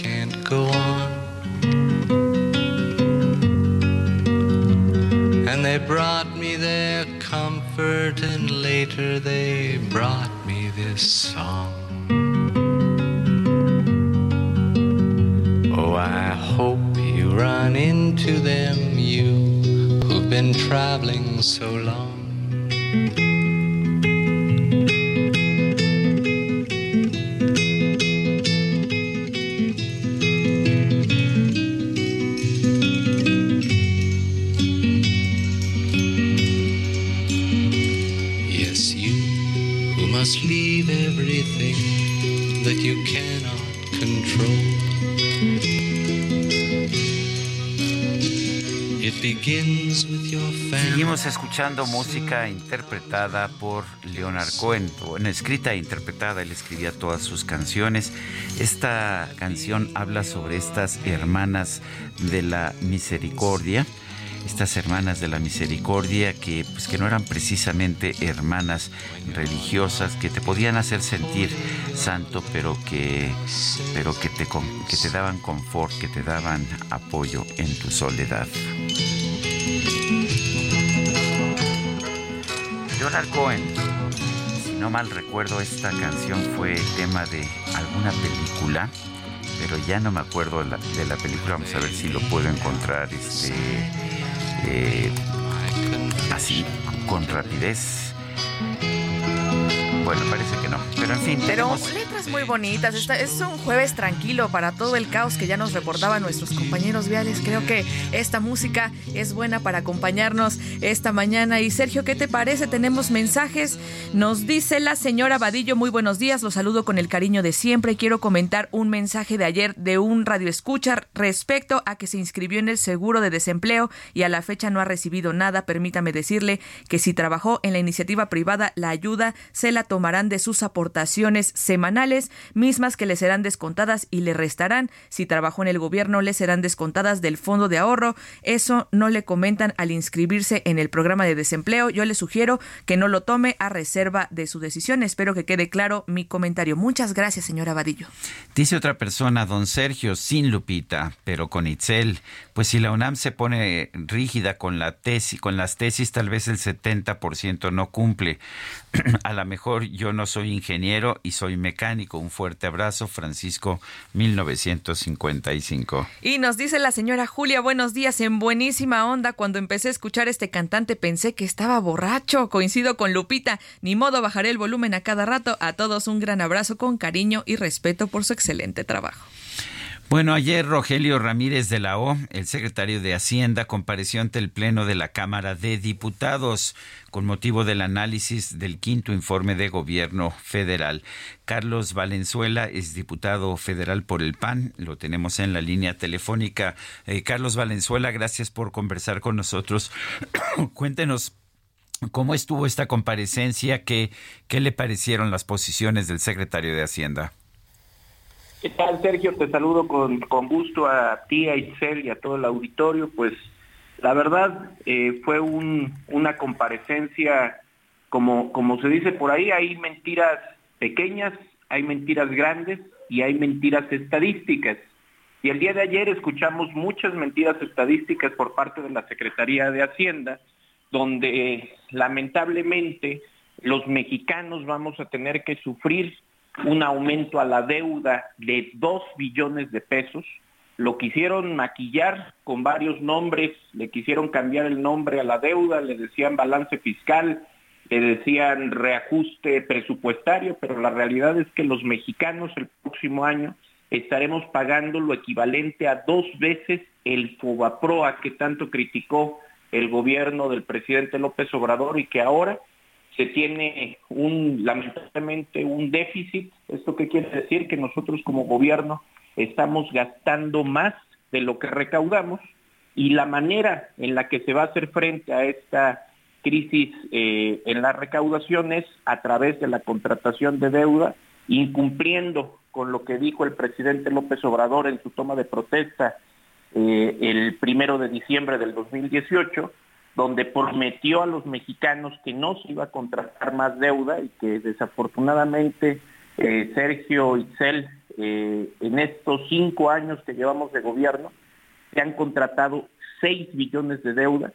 Y a eso también hay que sumarle, para que no se nos olvide al, al auditorio, hay que sumarle que este gobierno también ya ocupó los fondos de estabilización, que serán los ahorros que habíamos hecho los mexicanos durante 20 años, ya ocupó los fideicomisos que existían para ciencia y tecnología, para cultura, para arte, para los deportistas y que se extinguieron hace dos años eh, en este gobierno, se ocuparon para, para los programas prioritarios del presidente, para el tren Maya y para el aeropuerto de Santa Lucía, y que lamentablemente, pues ahora vemos que no es, no, se repite esta, esta política de endeudamiento y por el contrario, pues no vemos nuevos estímulos fiscales ni para la generación de empleos ni para el apoyo de pequeñas y medianas empresas. Y pues esto desafortunadamente va a terminar siendo un paquete económico con la carga fiscal eh, para las clases medias, que desde hace muchos años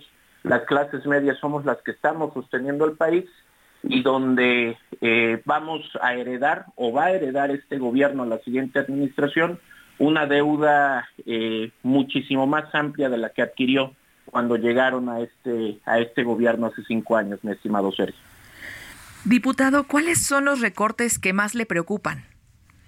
Bueno, nos preocupan, algo que no se ha hecho muy visible y que es muy preocupante, es por ejemplo un recorte de más de mil millones de pesos para el mantenimiento de la central nuclear de Laguna Verde, eh, el recorte para las farmacias del ISTE eh, ante la eh, alta demanda que hay de medicamentos y ante la alta necesidad que hay de surtir la, farmacopea en, en las instituciones de salud el gobierno propone una reducción en las farmacias del ISTE, hay una reducción propuesta en las guarderías del Seguro Social, hay una reducción y eso también nos preocupa mucho porque desde hace ya varios meses hay un colapso en la distribución de energía eléctrica y hay muchos apagones en varias regiones del país, sobre todo las más calurosas, y, ahora este, este gobierno propone una reducción en el mantenimiento de las líneas de conducción eléctrica y una reducción en las instalaciones estratégicas de Comisión Federal de Electricidad, lo que pues desafortunadamente pone en riesgo eh, a los mexicanos, pone en riesgo eh, de sufrir accidentes fatales y lamentables como los que se han sufrido aquí en la Ciudad de México, en el metro, precisamente por esta falta de mantenimiento y por esta política equivocada de austericidio, donde ahorran en donde no tienen que ahorrar, como lo es el mantenimiento, y donde gastan eh, de manera desmedida en donde tendrían que ahorrar, como lo es el gasto corriente, que es el que aumenta de manera exorbitante en esta, en esta administración, en este periodo, y sobre todo donde el gran ganador de, las secretarías para el siguiente año, pues va a ser tanto la Secretaría de la Defensa Nacional por la ejecución de los proyectos estratégicos, pero sobre todo la Secretaría de Bienestar Curiosamente, eh, y creo que no nos sorprende a ninguno, que este aumento viene previo a las elecciones, a las elecciones federales. Eh, diputado, estamos viendo un recorte de 11% en inversión, en inversión pública. ¿Qué, opina usted de eso? Pues es, precisamente lo que no se debe de hacer si hay una contratación de deuda, porque también hay que ser sinceros. Hay deuda que sí funciona cuando es una deuda para inversión física, para construcción, para, para este, proyectos estratégicos. En su momento, el tiempo nos dirá y, pondrá cada quien en su lugar si el presidente tuvo razón en el proyecto del tren Maya o en el proyecto de la refinería o en el proyecto del aeropuerto. Esas son inversiones físicas. Dejémosle, aunque sabemos que no han funcionado bien, pero dejémosle el beneficio de la duda. Pero hay algo para lo que no se debe de utilizar eh, o pedir deuda, que es precisamente para ampliar el gasto corriente. Y lo que está haciendo este gobierno, estimado Sergio Itzel, auditorio que nos escucha, es pedir prestado para contratar más gente, pedir prestado para contratar eh, eh, una deuda y posteriormente transferirla en programas sociales estos programas sociales no están generando una inversión física directa y no tienen un sistema de medición y de control. Hay un aumento del 24% en la Secretaría de Bienestar y no lo decimos desde la oposición, lo dicen en Morena, lo dicen Marcelo Ebrard. La Secretaría de Bienestar se ha encargado de la movilización y la operación política a favor de Claudia Sheinbaum en los últimos meses. Entonces, esta deuda que están, que están pidiendo y que vamos a pagar todos los mexicanos, porque no solo la va a pagar Morena, la, la, la van a heredar a todos los mexicanos, es deuda para financiar la campaña y la operación política de Morena y de su candidata Claudia Sheinbaum para el 2024 y es lo que no debemos de permitir los mexicanos. Diputado, ¿cómo vio la propuesta del paquete económico que presentó Xochitl Galvez? La respaldamos y de hecho estuvimos ahí los diputados del Frente Amplio por México. Es una propuesta que quiere rescatar sobre todo el abandono del campo mexicano en el que se ha visto involucrado desde que llegó este gobierno. Se han eliminado programas como el crédito a la palabra, se ha disminuido el apoyo de fertilizantes, eh, se ha disminuido el apoyo para áreas estratégicas del campo mexicano como lo es la producción de la caña de azúcar, y donde necesitamos reactivar esta área tan productiva para la economía mexicana y donde también eh, eh, respaldamos a, la senadora Xochitl Gálvez es en la propuesta de poder eh, hacer más universal la pensión de adultos mayores y que la edad mínima para poder entrar a este programa, que es, hay que reconocerlo, es un programa exitoso que ha sobrevivido a través de los sexenios, inició con Acción Nacional, siguió con el PRI y ahora se ha, consolidado con Morena.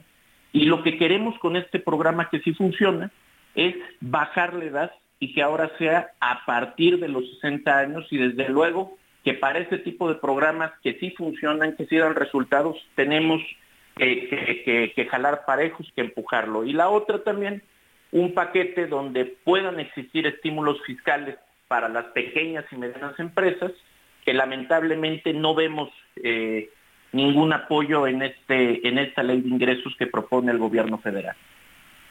Yo quiero agradecerle, diputado Carlos Valenzuela, al haber conversado con nosotros esta mañana. Encantado, Sergio. Y mira, estaba escuchando a Leonard Cohen anteriormente y hay una canción precisamente que dice la de Everybody Knows. Y creo que fue lo que vivimos ayer en parte porque esta canción dice que los pobres siguen siendo pobres y los ricos se hacen más ricos, y que todo el mundo sabe que el barco tiene agua y todo el mundo sabe que el capitán mintió. Y en este caso, el capitán de este barco, que es el presidente López Obrador, ha mentido, sigue mintiendo y ya los mexicanos están dando cuenta de eso, mi estimado Sergio. Gracias, Carlos. Un saludo, hasta luego. Y precisamente en esta comparecencia pues se registró un conato de bronca, pero Jorge Almaquio nos tienes los detalles adelante. Gracias, Sergio. Amigos, así es, en lo que parecía una comparecencia tranquila del secretario de Hacienda y Crédito Público, Rogelio Ramírez de la O, los constantes cuestionamientos al paquete económico 2024 y las mantas que sacó la oposición cuestionando la falta de recursos provocaron que legisladores de la Cuarta Transformación sacaran las máscaras de Carlos Salinas de Gortari, Vicente Fox y Felipe Calderón. En tribuna, el diputado del PRI, Jericó Abramo Mazo, denunciaba, entre otras cosas, que el proyecto de endeudamiento de la actual administración podría garantizar vivienda a todos todas las personas que no tienen techo donde vivir y que se podrían destinar mil millones de pesos a los más de 2.469 municipios del país para obras públicas, entre otras cosas. En ese momento, los diputados de la coalición Juntos Haremos Historia comenzaron a gritar Fobaproa, Fobaproa, que fue respondido por los integrantes de la Alianza Legislativa Va por México con Segalmex, Segalmex. Terminados los gritos, después de cuatro horas, la diputada Susana Prieto Terrazas pidió a la presidenta de la mesa directiva, Marcela Guerra, que retirara a la secretaria del PAN, Joana Felipe, quien portaba una chamarra con el logo de Acción Nacional, ya que violaba la ley orgánica del Congreso y también la imparcialidad. Guerra Castillo pidió orden a la Asamblea y a la diputada del PAN que se quitara la chamarra, mientras que diputadas de Morena, encabezadas por Marisol Gacé, se colocaban enfrente de las mantas con las máscaras de expresidentes. En un intento por opacar a las diputadas de Morena, la diputada del PAN Rocío González quiso con una pancarta de apoyo a Xochitl Gálvez tapar a Marisol Gacé quien con un manotazo intentó arrebatarle el pedazo de cartón. Al ver la acción, la diputada panista Teresa Castel buscó a la diputada de Morena y también le propinó un manotazo que no pudo darle de lleno, aunque denunció que la habían golpeado en el pecho. Esto provocó la molestia de la legisladora de Morena y una de ellas, María Clemente, intentó alcanzar a Castel, pero la diputada del PRD, Eina Giselle, le tapó el paso mientras Clemente gritaba. ¡Mugrosa, laca! ¡Laca, mugrosa! derecha por atrás.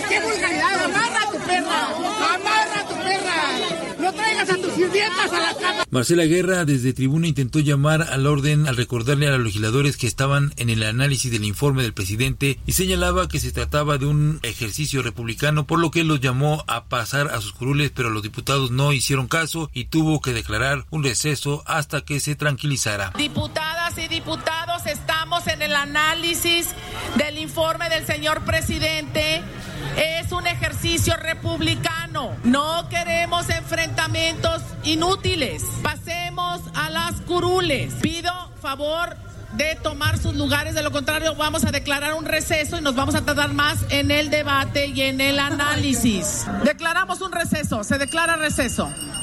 Al final la situación no pasó a mayores y se reanudó la comparecencia, no sin antes señalar que iban a presentar algunas denuncias, pero continuaron sin problema las preguntas y respuestas en el Pleno del Palacio Legislativo de San Lázaro en el marco del quinto informe de gobierno y la explicación del paquete económico 2024. Sergio amigos, ese reporte que les tengo. Buen día. Bueno, pues uh, gracias Jorge Almaquio. Y Continuamos con información de nuestra compañera Cintia Stettin porque el ex titular de la Secretaría de Seguridad Ciudadana, capitalino Omar García Harfuch, buscará ser abanderado de Morena a la jefatura de gobierno. Adelante, Cintia. Muy buenos días, Sergio, y buenos días, Itzel. Buenos días al auditorio. Pues Omar García Harfuch, ex titular de la Secretaría de Seguridad Ciudadana, anunció formalmente que buscará ser el abanderado de Morena a la jefatura de gobierno en las elecciones del 2024. Por ello, pues en un mensaje a medios dijo que se inscribirá y participará en el proceso interno de este instituto político para lograr ser el coordinador de la defensa de la transformación en la Ciudad de México. El objetivo de este mensaje es comunicar a todas y todos ustedes y a la sociedad en, gener en, general la decisión que he tomado de participar en el proceso interno de Morena.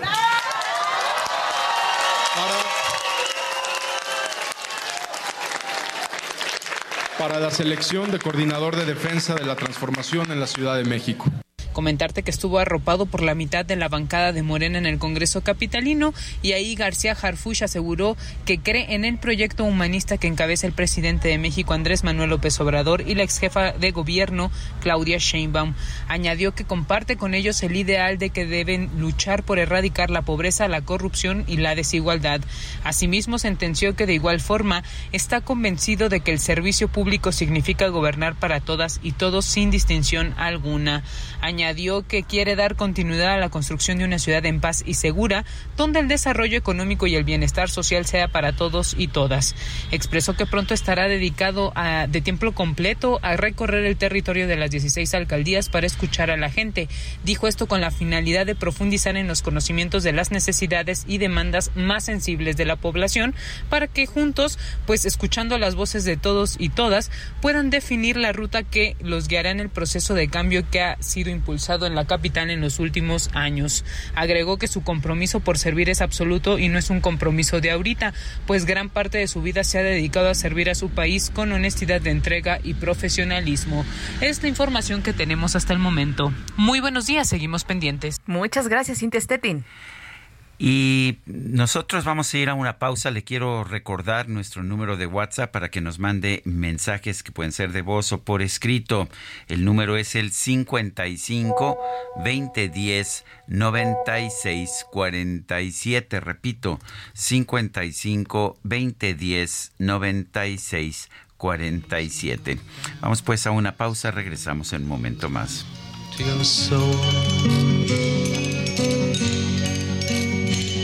I've been where you're hanging. I think I can see how you're pinned.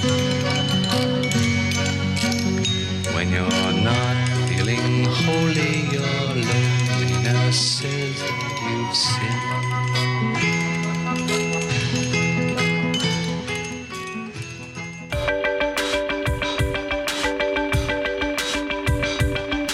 Sergio Sarmiento y Lupita Juárez quieren conocer tu opinión, tus comentarios o simplemente envía un saludo para hacer más cálida esta mañana.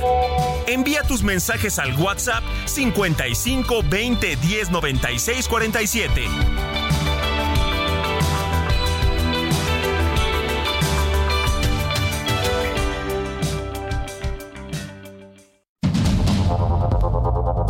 Continuamos con Sergio Sarmiento y Lupita Juárez por el Heraldo Radio.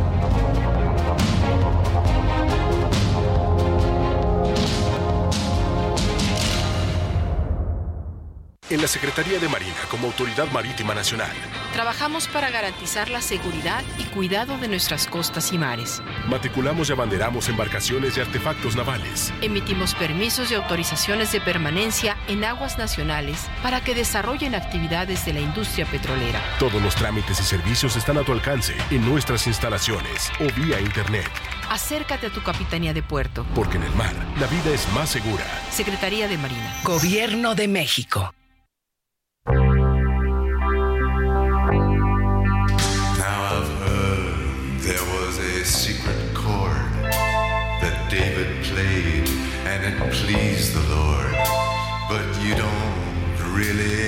Care for music, do you?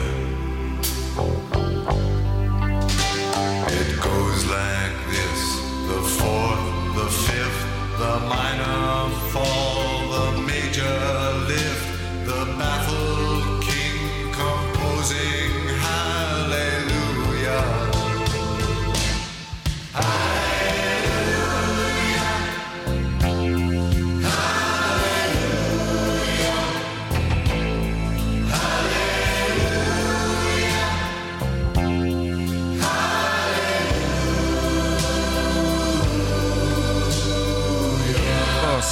esto se llama Hallelujah. Aleluya, la canción es de Leonard Cohen que nos dice que he escuchado que hay un acorde secreto que, que David tocaba y que le gustaba al Señor. Eh, y este, este acorde es este que, que se utiliza para el canto de Aleluya. Ya estoy improvisando ya esto porque está largo el párrafo. La canción tuvo un éxito también ah, importante. Eh, y nadie, nadie acusa a Leonard Cohen de tener una voz bonita, pero bueno, ¿qué puedo decir? Hay gente que sí le gusta. Es una voz profunda. Muy profunda, es una voz de bajo casi diría yo. A propósito, la película en la que se tocó Sisters of Mercy, esta canción que escuchamos con anterioridad es McCabe and Mrs. Miller. McCabe Mrs. Miller, una película estadounidense de Robert Altman de 1971, uno de los westerns considerados más importantes en la historia de la cinematografía estadounidense.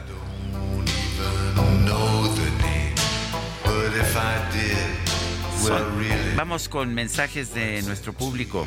Muy buenos días. Por lo que hace al supuesto plagio, eso no es cierto. Se llama mala técnica de integración informativa y eso se debe a la falta de técnica de investigación. La mala citación de párrafos no es plagio. Plagio es copiar la obra completa y unos renglones o párrafos no significan plagio, sino rango referencial de autor. Qué pena me da que este país sea tan ignorante y para eso es el asesor de tesis o asesor referencial, pues es su obligación revisarlo atentamente. María del Carmen Sendón Garduño, su fans número uno. Bueno, y dice otra persona, hola Sergio Itzel, gracias por informarnos y hacer más ameno el trayecto al trabajo. Saludos de José, Norma y Mari Pérez, atrapados en el tráfico. Y muy buenos días, es un placer escuchar la voz de Itzel González y Sergio. Saludos cordiales desde Jalisco, Jairo Fernando Aguirre. Saludos hasta Jalisco, saludos Jairo. Son las nueve de la mañana con cuatro minutos. Vamos con Mónica Reyes. Hola Mónica, ¿qué está- ¿cómo estás? ¿Qué nos tienes esta mañana? Hola, disfrutando de la música, un remanso de paz. La verdad Me que me gusta bien. mucho y sobre todo cuando estás en medio del tránsito, ¿no? Entonces dices, oh, me calmo, me calmo Me un poco. calmo, efectivamente. Muy buenos días, Sergio Itzel, qué gusto Buenos saludarte. días. Pues bueno, amigos del Heraldo Radio, ¿sabías que con un crédito personal Citibanamex puedes remodelar tu casa, resolver algún imprevisto, simplemente usar ese efectivo en lo que quieras? Bueno, si ya recibiste la invitación, ¿qué crees? Aprovechala y solicita tu crédito en minutos desde la app Citibanamex Móvil, Bancanet o también en la sucursal que te quede más cercana. Además, por promoción, no pagas comisión por apertura. Tú eliges el plazo que más te convenga, con tasa de interés anual fija preferencial. Todo esto y más, ¿quién te lo da? Solo te lo da Citibanamex. Requisitos y CAT en citibanamex.com. Muchas gracias, seguimos escuchándolos. Muy bien, gracias, gracias Mónica Reyes. Y ya se estacionó, ya está llegando la microdeportiva. Respetable público, lucharán a dos de tres caídas sin límite de tiempo. En esta esquina, el santo y el cavernario. Y en esta otra, La micro deportiva. tengo de la gente loca de la emoción. En el ring luchaban los cuatro rudos. Qué gusto, Julio Romero. Los de arriba se mezclan con los de abajo. Arriba los de arriba. Y abajo los de abajo, como decimos todos los días. Bienvenido a la cabina. ¿Cómo estás, mi querido Itzel, Sergio, amigos del Heraldo Radio? Qué placer saludarles. Día Internacional de la Lucha Libre, Patrimonio Cultural, bueno, nacional, es Patrimonio Cultural. Por cierto, qué gran cartelera montaron los del Consejo Mundial de Lucha Libre el pasado sábado con motivo de su 90 aniversario. donde Dragón Rojo perdió la máscara. Eh, todos deseamos que se la vuelva a poner porque sí está. eh, guapo, guapo no está. Y mejor, creo que luchaba mejor con máscara, pero bueno, no lo quise decir tan abiertamente. Pero allá eh, Anselmo es su nombre, si no mal recuerdo, y es de la comarca lagunera. Gran, gran, gran lucha se presentó el pasado sábado en la Arena México. Bueno, y vámonos echando la lámina, la lámina antes de que nos pongan las espaldas planas y nos cuenten tres en la lona. En la continuación de la primera jornada de la Champions, la Champions League. El día de ayer, el equipo del Bayern derrotó 4 por 3 al Manchester United. Fue un muy buen duelo. Mientras que el Arsenal le pasó 4 por 0 al PSB. Irving el Chucky Lozano entró de cambio al minuto 66 para su nuevo equipo, el PSB. Poco, muy poco pudo hacer. La Real Sociedad empató a 1 con el Inter y el Real Madrid 1 por 0 sobre el Unión Berlín. Judy Bellingham al minuto 94 y en tiempo de compensación salvó al conjunto merengue. Por lo pronto el técnico del cuadro madrileño Carlo Ancelotti reconoció que han sufrido de más en este duelo, pero el oficio que tiene su equipo lo sacó adelante. Hemos sido buenos en la recuperación tras pérdida, hemos, sido buenos en balón parado, todo lo que estaba previsto. ¿Se podía marcar antes? Sí, se podía marcar antes, pero también eh, creo que el hecho que hemos marcado el último minuto es algo importante para nosotros. El espíritu, no digo de los jugadores ni tampoco mío, pero el espíritu de esta camiseta es esto, que nos permite de creer hasta el último segundo, siempre en todos los partidos. Sensual. Un movimiento sensual. Sensual. Un movimiento muy Y si algo caracteriza a la Champions League, pues es justamente su himno. Pero ¿cuándo nació esta melodía? Vamos como cada jueves al dato del ángel. Para gozar esto es una bomba. El himno de la Liga de Campeones de la UEFA titulado de manera oficial como Champions League, es una composición del británico Tony Britten realizada con arreglo sobre una pieza del compositor barroco Georg Friedrich Handel, llamada Sadok el sacerdote. Esta pieza fue creada por Handel en 1727 por consigna de la corona británica, en una época en la que el músico acababa de recibir la naturalización como ciudadano inglés. Su misión era acompañar la coronación del rey Jorge II. Para tener una pieza adecuada, Handel midió el tiempo que tardaría el nuevo monarca desde la entrada de la abadía de Westminster hasta el sitio de la coronación, a fin de que la marcha triunfal tuviera su clímax en el momento en que recibiera la corona. Desde entonces, Sadok el sacerdote ha sido utilizada para coronar a reyes británicos y de otros territorios alejados. El himno de la Champions ha retomado esta pieza de Handel para coronar en la actualidad al campeón del fútbol europeo.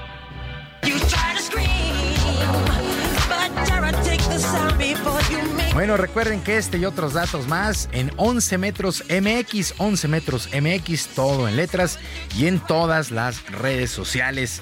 En el balompié local, en duelo pendiente de la jornada 2 de la apertura, el equipo de las Águilas del América vino de atrás y venció dos goles por uno a los Gallos Blancos del Querétaro y es nuevo líder, nuevo líder general de la competencia con 17 puntos.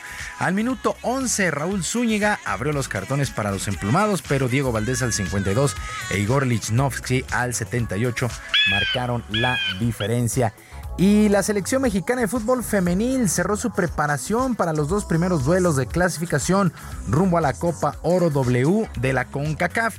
Este viernes el tricolor recibirá a su similar de Puerto Rico en el Estadio Azteca y posteriormente el martes se medirán a Trinidad y Tobago en el Estadio de los Tuzos del Pachuca. Por lo pronto, la mediocampista y uno de los símbolos de este equipo, María Sánchez, fue contundente al asegurar que es una obligación lograr en paz al evento en el 2024. Eh, la verdad que muy feliz, hacía tiempo que, no estaba aquí en selección, así que muy feliz. La preparación de los profesores del cuerpo técnico eh, de esta semana pues nos ha ido muy bien, estamos preparando muy bien y, creo que ya listas para el viernes. Eh, creo que siempre para México debe ser una obligación estar en lo más alto, así que para nosotras deberíamos de pensarlo así, representar a México de la mejor manera y estar siempre en esas competiciones.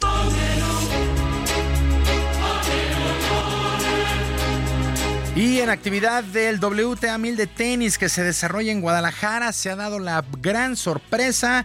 Eliminaron a la preclasificada número uno del torneo, la tunecina Ons Javer.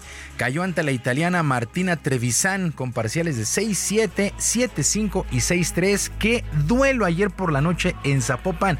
Un duelo que rebasó las 3 horas. Eh, por ahí de las 11 y 10 terminó este duelo. Pero qué juego, en verdad, qué juego. Eh, Martina Trevisan había perdido el primer set y empezó a meter unos tiros ganadores impresionantes. Eh, le jugó todo el tiempo, todo el tiempo al revés de Ons Javer, que no, no logró controlar. Y eh, Ons Javer, la tunecina, queda fuera, una de las favoritas. La otra que es favorita, la griega María Zachary, ella se avanzó, venció por doble 6-2 a Camila Giorgi de Italia. También están en cuartos de final la bielorrusa Victoria Zarenka y la canadiense Leila Fernández en lo más destacado. También el día de hoy se pone en marcha la semana 3 en el fútbol americano de la NFL en un duelo que llama la atención. El equipo de los gigantes de Nueva York estará enfrentando a los 49 de San Francisco que están en casa. 49 2 y 0, Nueva York 1 y 1. Por ahí de las 6:15, 6:15 tiempo del centro se estará dando el kickoff. Y con un total de seis novenas, las Diablas Rojas, las Bravas de León, Águilas de Veracruz, Leones de Yucatán, Olmecas de Tabasco y Sultanes de Monterrey, fue presentada la nueva Liga Mexicana de Softball Profesional Femenil. En la presentación estuvo Horacio de la Vega, presidente de la LMB, quien le dio la bienvenida a los equipos participantes y dio a conocer detalles de esta primera campaña que estará arrancando el 25 de enero del 2024. Los duelos serán a 7 entradas, habrá 20 juegos por equipo y avanzarán a los playoffs los cuatro primeros lugares. Por su parte, la jugadora e integrante de la selección nacional, Estefanía Aradillas, aseguró que se estará cumpliendo un verdadero sueño para varias jugadoras. Y bueno, esto ya es una realidad, una liga profesional de softball en nuestro país. Creo que me emociona mucho ser parte de esta primera generación de peloteras que vamos a hacer historia, pero lo que más me emociona es que las niñas que ahora que están en, en ligas pequeñas van a poder soñar con representar a una de estas grandes organizaciones algún día. But I. Es un gran proyecto y una buena oportunidad. La Liga Mexicana de Softball, repito, arranca el 25 de enero del 2024. Es una liga totalmente profesional y estarán jugando, sí, en el Harpelú, en el Cuculcán, en, los, en el Parque Monterrey, en los equipos donde juegan los varones de Liga Mexicana. Itzel, Sergio, amigos del auditorio, la información deportiva este jueves, que es un extraordinario día para todos. Gracias, Julio. Buenos días. Verlos saltando, más perros. Quiero verlos gritando, quiero más perros. Ya los oigo ladrando, que el cártel trae el mando y venimos a acabar. Para Sergio Sarmiento, tu opinión es importante. Escríbele a Twitter en arroba Sergio Sarmiento.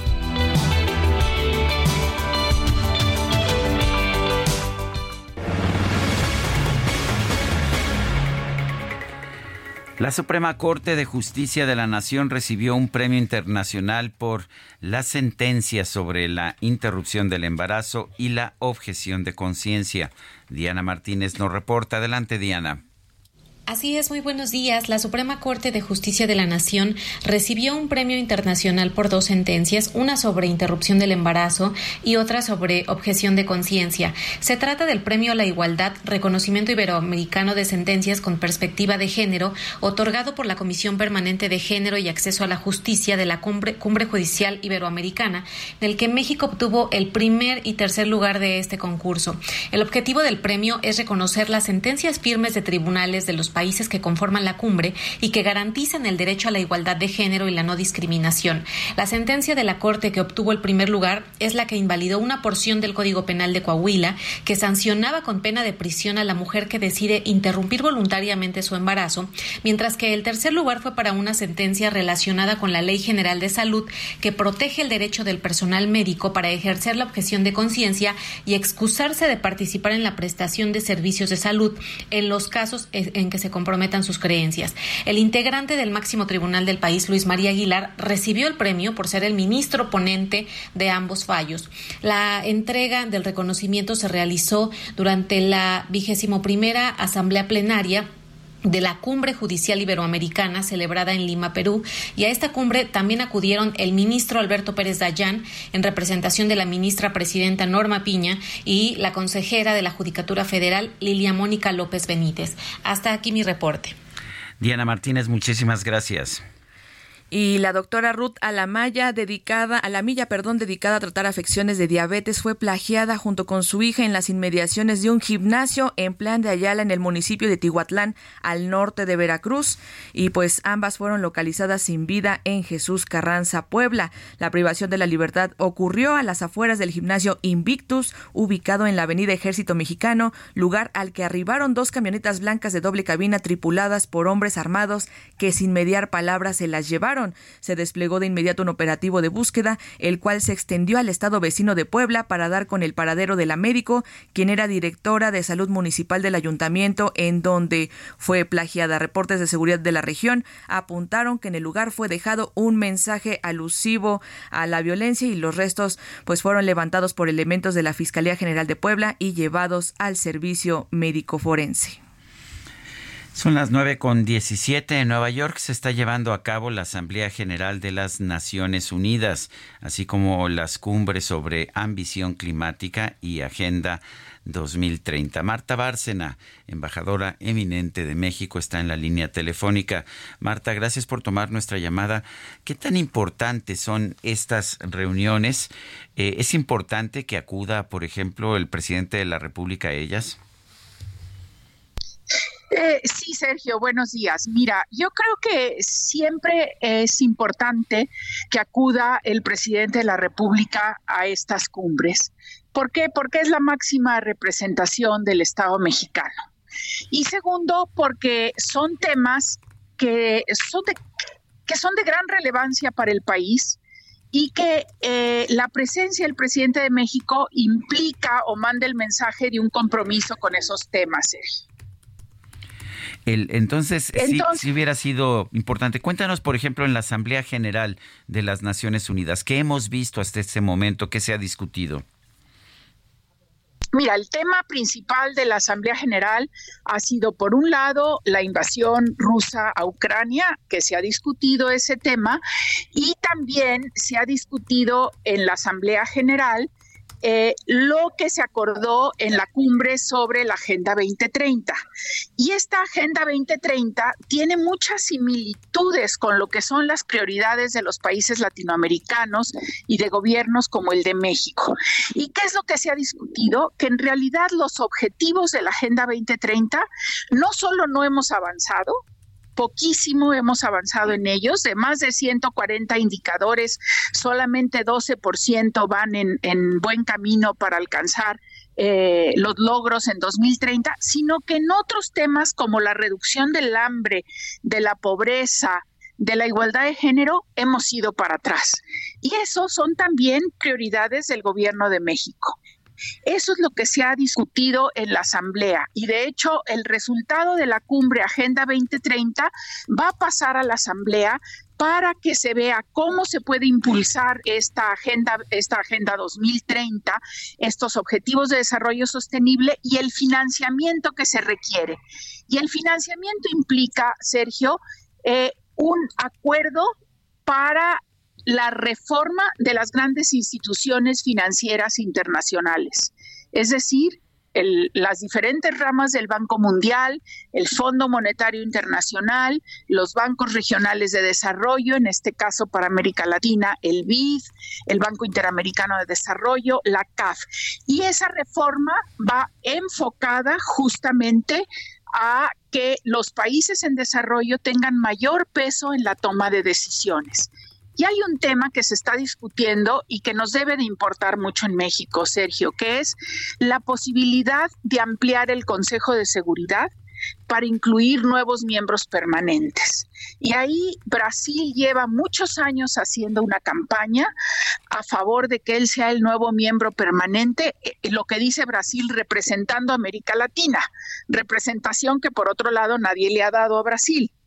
Y México siempre ha dicho nuevos miembros permanentes no, sino miembros no permanentes en sentido rotatorio para que esté representando a América Latina en el Consejo de Seguridad, Brasil, México, Argentina.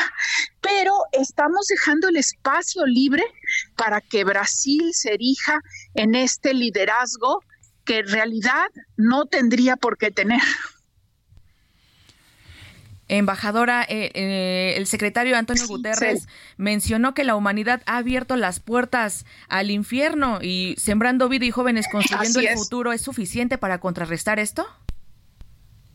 No, no es suficiente.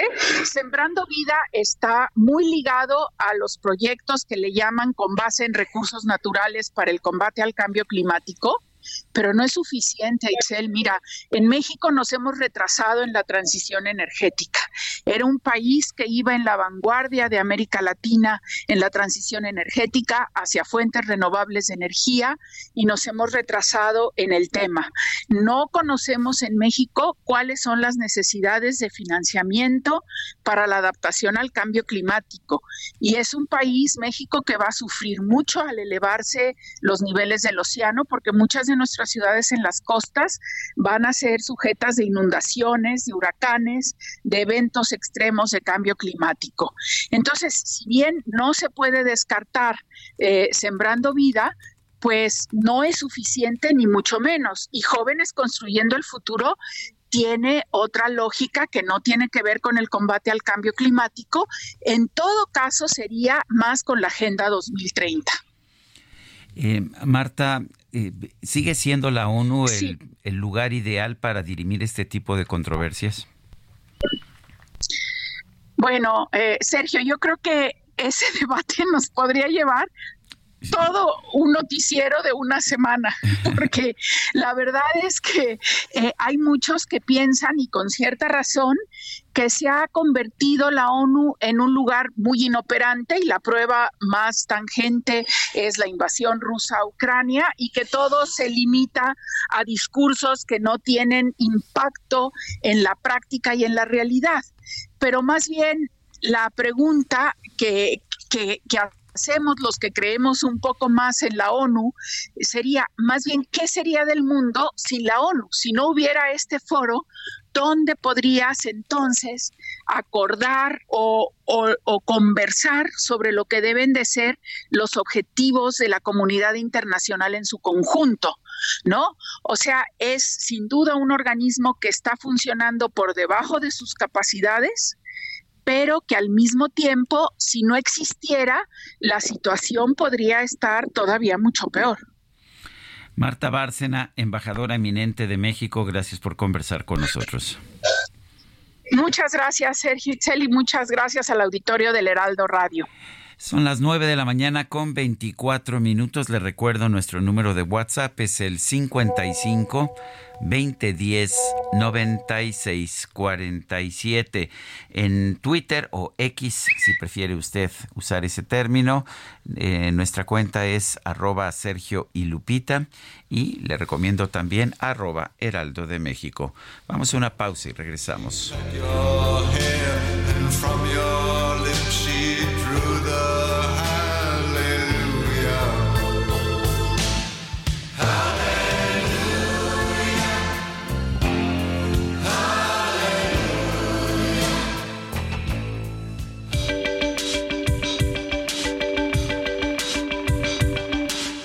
Sarmiento y Lupita Juárez quieren conocer tu opinión, tus comentarios o simplemente envía un saludo para ser más cálida esta mañana. Envía tus mensajes al WhatsApp 55 20 10 96 47.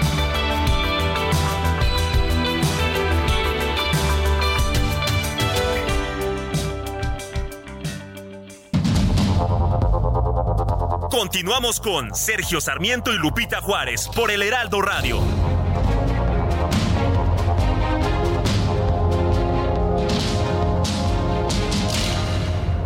GastroLab, historia, recetas, materia prima y un sinfín de cosas que a todos nos interesan.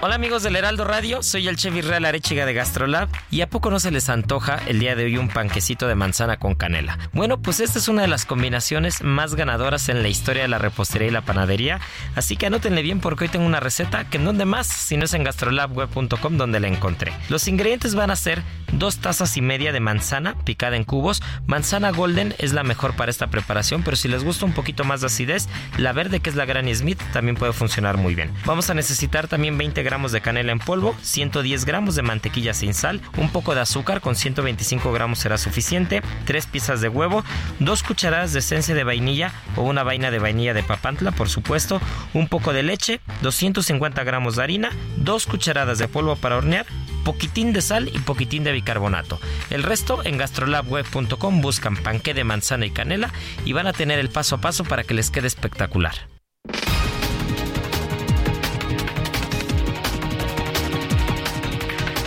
Son las 9 de la mañana con 32 minutos. Vamos a un resumen de la información más importante. El presidente López Obrador reveló que en la reunión que sostuvo ayer con los padres de los 43 normalistas de Ayotzinapa, se comprometió a entregar toda la información que ha recabado su gobierno sobre este caso. Yo me comprometí con los padres a que íbamos a llegar al fondo y lo vamos a hacer. Y me falta un año y estoy trabajando en esto. Y por eso también quería yo la reunión ayer con ellos para informarle y quiero entregarles el lunes a cada uno, a cada padre, cada madre, un expediente. Y lo que tú dices, nada de documentos testados o con, sí, con renglones tachados o borrados. No, no, no, no, completo.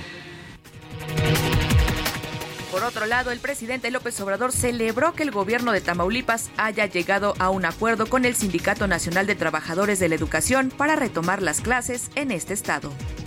Pues yo celebro de que se haya llegado a un acuerdo y que se hayan reanudado las clases en Tamaulipas.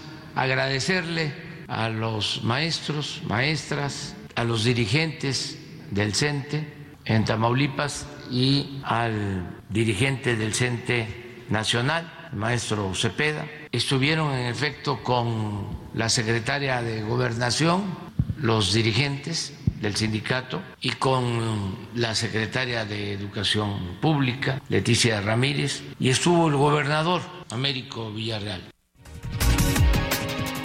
La Cámara Nacional del Autotransporte de Carga aseguró eh, que sus empresas agremiadas cuentan con el equipo necesario para trasladar las mercancías que se encuentran frenadas por la suspensión de operaciones de algunos trenes de carga.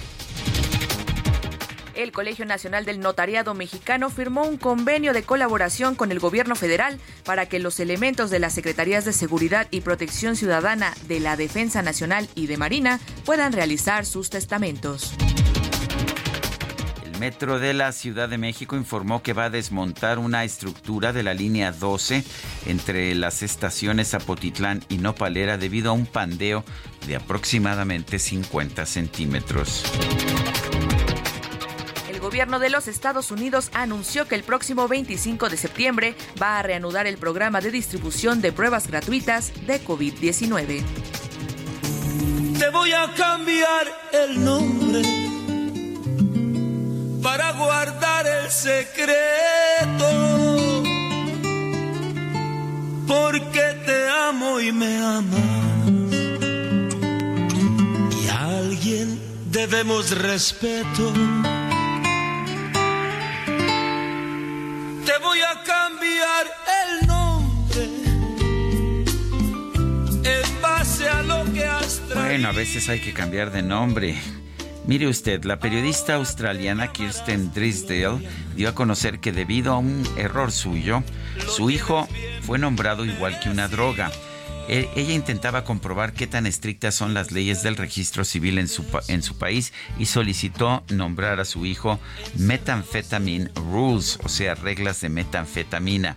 Contrario a lo que se esperaba, el proceso fue aprobado, por lo que de inmediato pues comenzó el proceso para cambiarle el nombre a su hijo. Sin embargo, el menor tendrá que conservar por siempre pues el recuerdo de que su nombre original hacía referencia a una sustancia ilícita. Pero no cambio la historia. No podría contestar eso. Bueno, y esta mañana doy la bienvenida a Ricardo Núñez Salcido, eh, director de estrategia de marca Acron. Bienvenido, Ricardo. Eh, ¿Cómo estás? Muy buenos días. Muy buenos días, muchas gracias. Buen día. Ricardo, este es el segundo año consecutivo que, el Guadalajara Open regresa eh, pues a esta ciudad. ¿Qué significa para la empresa ser patrocinador de estos eventos deportivos de tal magnitud?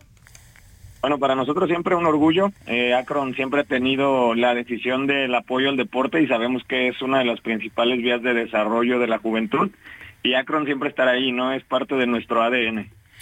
Oye, ayer creo que nos desvelamos muchos viendo el juego de Ons Javer, que bueno, que concluyó como no todos quisiéramos, yo por lo menos como yo no lo quisiera. Eh, ¿qué, ¿qué, tan, ¿Qué tan popular es el tenis en México? ¿Qué tanto ayuda a posicionar a una marca como Akron? Sí, mira, pues la verdad es que nos ayuda mucho eh, el contacto y la relación con WTA, una de la, la asociación más grande a nivel mundial donde se vive el mejor tenis del mundo, pues la verdad es que nos ha ayudado a posicionarnos en México y en diferentes mercados, ¿no? Sobre el tema del partido, partidazo el de ayer, este, más de tres horas, tres diez y algo, si no estoy mal, este, desgraciadamente se va pues la principal ranqueada del torneo, pero la verdad es que con una gran exhibición eh, de esta italiana, ¿no? Que lo dio todo ayer. Eh, y esto, bueno, nos lleva siempre a, a que la marca comunique el mensaje correcto que es energía con energía este, y estamos en el deporte, ¿no? Que es uno de nuestros lemas. Después del éxito de las primeras ediciones del Guadalajara Open, ¿qué planes tiene Akron para seguir eh, apoyando el futuro del deporte? Pues eh, a seguir haciéndolo, eh, así de sencillo, te, les comentaba, esto es parte del, del ADN de la compañía. Akron siempre ha estado muy relacionado con el deporte, no solo en el tenis, en diferentes disciplinas eh, profesionales, semiprofesionales e incluso amateurs. Entonces, para nosotros estar aquí y lo que sigue es seguir apoyando, seguir haciendo afición eh, y hacer que muchos niños en este país pues toman el deporte como como un principal motivador para seguir creciendo. Cuéntanos un poco de la empresa de, de Akron. Eh, no todo el mundo la conoce, pero cuéntanos acerca de ella y, y cuéntanos acerca de su compromiso con el tema de la energía. Eh, claro que sí. Bueno, les comentaba Acron, este, nuestra misión es ser una empresa de energía con energía. Eh, mucha gente la conoce, no todos saben que somos una empresa muy joven, tenemos solo 30 años y es una empresa 100% mexicana, lo cual nos, llega, nos llena de orgullo y con un, con un proyecto eh, muy sólido en temas de energía. comenzamos nosotros en temas de aceites, combustibles, estaciones de servicio y vamos ahora a temas como electromovilidad y algunos otros que se están desarrollando pensando en un futuro y en la sostenibilidad del planeta, ¿no? Entonces, esa es nuestra misión, este, nuestra visión y estaremos trabajando muy fuerte y definitivamente el deporte es parte integral de este plan que tenemos. Ricardo, ¿cómo impacta Akron eh, en Guadalajara? Eh, bueno, el GDL Open Akron acá, este, la verdad es que está haciendo una revolución, eh, se nota en la ciudad, el, torneo cada vez es más grande, este, llenos totales, está prácticamente soldado todos los días, eh, y el impacto pues no solamente viene aquí, definitivamente en Guadalajara la afición al deporte blanco es muy grande y de mucha tradición, pero digo, datos curiosos o, o, que se deben de decir, pues creo el casi el 60% de la afición que está asistiendo eh, viene de fuera, eh, viene de otros estados de la República y eso nos ayuda a posicionar el tenis en México, a posicionar el GDL Open Akron y a posicionar Akron como, como una empresa que ayuda a traer este tipo de, escenarios ¿no? de, clase mundial. ¿Qué comentario final les ofreces a nuestros radioescuchas? Híjole, pues que, que prendan la, la, televisión, que vean el desarrollo del torneo, este, que sepan que Agron está con el compromiso de traer este tipo de eventos eh, y que disfruten. Seguramente vienen los, los mejores días eh, ya en las etapas finales y finales donde vamos a poder ver en un escenario totalmente eh, local en Guadalajara y en México, como se ve en cualquiera de las grandes capitales a nivel mundial, el mejor tenis en, en, el mundo, ¿no? Ricardo, para la gente de Guadalajara todavía hay boletos, hay posibilidad de ir o ya nada más por la televisión. Pues eh, hay muy pocos, la realidad es que hay muy pocos, prácticamente ya no los hay. Este, en las finales, pues este casi se está terminando la posibilidad de, de adquirir uno, pero bueno, si no es así, la televisión es una excelente opción y por ahí podrán, podrán verlo. Bueno, pues te agradezco mucho, Ricardo Núñez Salcido, estratega de marca de Akron. Muchísimas gracias. Son las 9 de la mañana con 41 minutos. Bueno, hoy es el Día Nacional de la Lucha Libre, ya lo decía Julio Romero. Y bueno, resulta que, que no solamente en México es popular la, la lucha libre, el escritor español Óscar Fernández nos presenta su más reciente libro, El color de la lucha. Eh, y bueno, son las 9.41. La arena estaba de bote en bote, la gente loca de la emoción. En el ring luchaban. Bueno, ya está con nosotros Oscar Fernández. Oscar, en primer lugar, gracias. Cuéntanos, ¿cómo te, cómo te aficionaste a la lucha libre? Hola Sergio, hola Itzel, muchas gracias por, por esta mañana. Estoy muy honrado de estar aquí y quiero destacar de tu auditoria a José Vázquez, que es un gran seguidor tuyo y pues... Pues saludos a José Vázquez. Saludos a mi tío José Vázquez. Bueno, pues la lucha libre es un deporte insignia de este país. Es el, es el deporte que representa a México. Es parte de la iconografía. No es el fútbol, no es el, no es el baloncesto. Es la lucha libre, el deporte por excelencia de este país. Este, yo tengo una pregunta. ¿Cómo nace la idea de este libro? Pues mira, eh, hay dos vertientes. Cuando yo era niño, mi padre tuvo a bien traerme a México y en los recuerdos está la lucha libre. Entonces hay una parte melancólica, nostálgica. Y la segunda, pues conocí a un luchador que me cambió la vida, me pidió que escribiera una historia fascinante y cuando lo vi luchar dije, esos son mis héroes, no los de Marvel, esos que caminan entre la gente, son de carne y hueso y se ponen una máscara, cambian la voz, cambian la manera de ser. Es fantástica la lucha libre porque hace que renunciemos a quien estábamos condenados a ser para convertirnos en alguien más. Eh, Oscar, eh, es, es, interesante cómo además como alguien que no vive en México eh, llega a este pues este este encanto, este amor por la por la lucha libre. Y exactamente qué contiene tu libro, El color de la lucha, qué nos dice, qué nos cuenta. Uy, pues tiene, tiene muchísimos puntos. El libro, su eje troncal, claro que es la lucha libre, porque hay varios personajes. Tenemos un personaje principal que es el que lleva una historia temporal, y aparecen varios personajes existentes como Pirata Morgan que pierde un ojo y él en vez de odiar la lucha libre decide seguir siendo un luchador o Lismar que tiene unos grandes antifaces en la máscara pero en la vida real no veía nada y luchaba contra siluetas. Son realmente unos guerreros que se dejan la piel en el ring. Yo quiero hablar de que el éxito cuesta cuesta mucho sudor y hablo de un mundo que es difícil porque nuestro luchador viene de un barrio desfavorecido. Él todo empieza con un hecho trágico que se vuelve su catarsis y gracias a ese hecho trágico él se convierte en el héroe que no pudo ser cuando vio a una chica violentada por unos hombres en su barrio. Entonces también nos ofrece un viaje por México, porque los luchadores van a la sierra, van a las arenas, viajan por toda la República, y también hay una historia de amor perdida dentro del libro, porque una chica le crea al personaje y ella de pronto desaparece en la historia y él la busca entre ese público eufórico que se, que se posesiona en las arenas. Entonces nos ofrece... Una historia romántica finalmente. Pues tiene un, poco de tiene un poquito de romántico, tiene más de lucha libre y más que nada la lucha libre como filosofía, porque a veces hay una injusticia y te llevan a la lona eh, cuando te das la vuelta a celebrar y a veces la vida es así, tienes un día que parece que vas ganando y, de pronto pierdes, ¿no? Hay días que te dan hasta con la cubeta y te meten un foul en la lucha y te levantan la mano por descalificación del oponente. Entonces, es una filosofía de vida y la lucha libre también es literatura porque te cuenta la historia del bueno, del malo, de lo justo, de lo injusto. Aborda un poco ambicioso todos esos temas. Oscar, ¿todos somos luchadores? Definitivamente. De hecho, el color de la lucha es el juego de palabras de que la lucha tiene varios colores. Todos somos unos guerreros eh, México es un, país de luchadores. También abordo una parte del sismo del 85, donde los mexicanos se unen por una causa para salvar a los suyos. Es un país muy solidario, más de lo que se, más de lo que se piensa de adentro para afuera. Y al ver a México desde fuera te puedes dar cuenta que es un país que tiene una riqueza cultural, muchos colores, por eso el color de la lucha y claro, definitivamente todos somos unos guerreros porque nos unimos en causas muy especiales.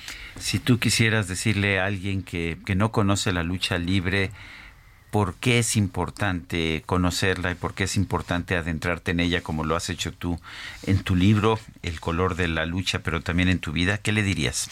Pues todos somos una persona y todos tenemos un personaje y a veces esa línea se pierde. El luchador lo marca mucho cuando se pone la máscara y cuando se la quita. También yo creo que todos somos gladiadores, como los luchadores que vuelan desde la tercera cuerda y no saben dónde van a aterrizar realmente. Así llevé yo mis letras y no sé en qué en qué manos de qué lector van a aterrizar. Yo le diría a la gente que la lucha libre es una buena terapia, mejor que ir al psiquiatra, pueden ir a la arena, pueden gritarle a su luchador favorito ovaciones o pueden al más odiado decirle hasta de qué se va a morir y he visto cómo la gente de verdad lo vive. mi objetivo con este libro es que se pongan como se ponen en la arena, que, que lo griten, que lo sientan, que, que lo vivan. Y creo que el que no conoce la lucha libre se está perdiendo de una gran terapia. liberaría mucho estrés definitivamente. Oscar Fernández, gracias por invitarnos a leer El color de la lucha. Les agradezco mucho el espacio y pues un abrazo caluroso a, a vuestro auditorio. Gracias. Muchísimas gracias. Y en la línea telefónica, Sacil de León, senadora por Morena. Sacil, ¿cómo viste la convocatoria? Hola, muy buenas tardes. Buen, buenos días, perdóname. Estamos aquí en Chiapas recibiendo a la Coordinadora Nacional en Defensa de la Cuarta Transformación, a la doctora Claudia Sheinbaum Pardo. Vamos a tener en unos momentos más un evento con todas las chiapanecas y los chiapanecos aquí con ella. La convocatoria para los estados, pues una convocatoria muy amplia, pero decirte que cumplimos con todos los requisitos y que estamos más que puestas para anotarnos e inscribirnos el día 25 o 26 de septiembre. Y bueno, esperar los resultados que generen las encuestas, eh, pues parece ser que del 25 al 30 de octubre en los nueve estados que estaremos participando. Eh, Sacil, eh, ¿cómo ves a tus ah, posibles contendientes? Bueno, se bajó, se bajó Zoe Robledo, pero pues eh, ahí hay contendientes tanto de tu partido como del Partido Verde que ha estado en alianza con, con Morena. ¿Qué piensas de ellos? ¿Cómo piensas que se va a desarrollar este proceso? Sergio, qué gusto saludarte. Te mando un fuerte abrazo desde el estado de Chiapas. Pues mira, yo veo más bien a muchos compañeros y compañeras del movimiento que coincidimos en un solo objetivo y que es que le vaya bien a Chiapas y estoy convencida que es tiempo de las mujeres, así que vamos a, participar en esta, primero decir y reconocer este proceso democrático y transparente que hace nuestro movimiento para que sea el mismo pueblo de Chiapas, las chiapanecas y los chiapanecos, quienes tendrán esta decisión de ponernos a, cada quien eh, pues eh, a participar o a no participar. Sacil, eh, en la convocatoria pues se dice que no es necesario renunciar. ¿Te quedas en el Senado? Ixel, fíjate que eso es algo que he estado valorando con el equipo que nos acompaña. Yo creo que tomaré una decisión a partir de mi registro que les estaré compartiendo, si me lo permiten, hasta el día de hoy y mientras siga cumpliendo con las sesiones que estaré asistiendo, me mantendré ahí, pero si creo que es necesario mantenerme aquí en el estado de Chiapas, pues sí, sí tomaré, pediré licencia. Eh, una pregunta, no es fácil gobernar Chiapas, es un estado muy bronco. Eh, ¿Piensas que puedes hacer un buen trabajo ahí? ¿Piensas que, que podrías de hecho eh, pues ayudar a una reconciliación de grupos que, que no se han tratado muy bien en tiempos recientes? Sergio, tengo por más de una década sirviendo la oportunidad de servir a Chiapas desde distintos espacios. Conozco los 125 municipios de mi estado, cada región, cada zona eh, de este estado, conozco la problemática y, y, cada, cada comunidad y cada localidad de Chiapas. Yo creo que si vamos a tener a la primera mujer presidenta de México, cualquier otra mujer capaz, con fortaleza, con conocimiento y sobre todo con voluntad y capacidad de servir al pueblo puede gobernar su estado.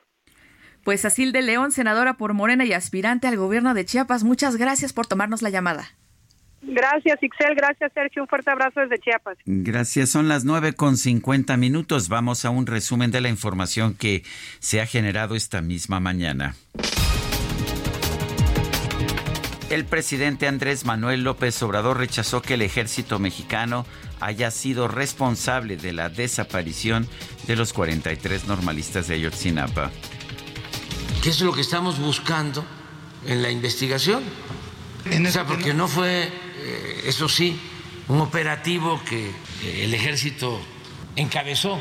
No, no fue de esa manera. Entonces sí hay una participación, pero ¿de qué tipo? Puede ser por omisión, el que tenían información y no actuaron para evitar que los miembros de la delincuencia organizada y autoridades locales secuestraran a los jóvenes.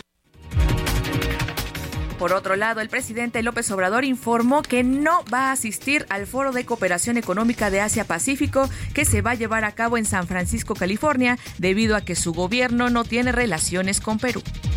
No voy a asistir a la de San Francisco porque no tenemos relaciones con Perú y eh, es para ver lo de Asia-Pacífico y no queremos eh, participar en eso.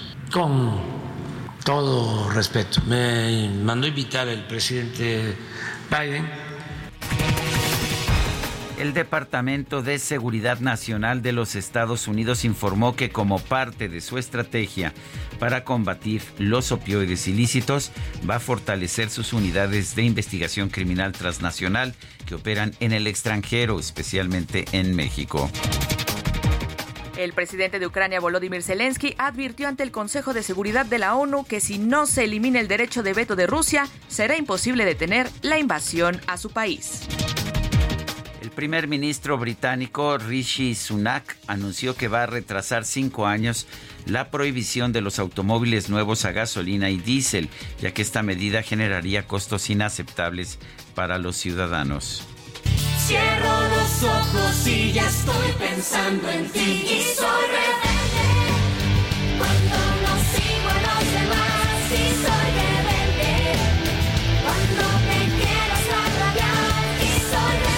A través de TikTok se difundió un video en el que aparecen distintos legisladores como Indira Kempis y Miguel Ángel Mancera utilizando atuendos juveniles para anunciar que el próximo 19 de diciembre los integrantes del grupo musical RBD van a recibir un reconocimiento en la Cámara Alta. Sin embargo, la cuenta oficial de RBD en X aclaró que no tiene relación con ningún evento en el Senado. Para jugar todo por un sueño. Es oficial. RBD en el Senado de la República. Este 19 de diciembre a las 12 horas en el Salón de Sesiones. Le daremos un reconocimiento a los cinco integrantes. Por ser el grupo pop mexicano más importante de la música hispana. Podrás ver el evento totalmente en vivo. A través de todas las plataformas digitales del Senado de la República.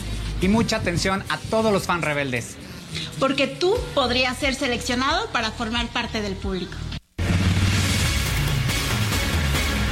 Bueno, solo que no le avisaron a los de RBD que estaban este, convocados, ¿verdad? Pues a guardar el uniforme, a guardar la, la, la, corbata que ya estábamos preparados, ya dijimos, si no, si no tenemos boletos para el Estadio Azteca ni para el Foro Sol, pues ojalá en el Senado, pero que tampoco se nos va a hacer, Sergio. Mm, Ya que ya estabas sacando tu acreditación de prensa, ya me Ni imagino. modo, bueno, ni modo. se nos acabó el tiempo, Itzel. Nos escuchamos el día de mañana. Hasta mañana entonces, gracias de todo corazón. Kill the flame.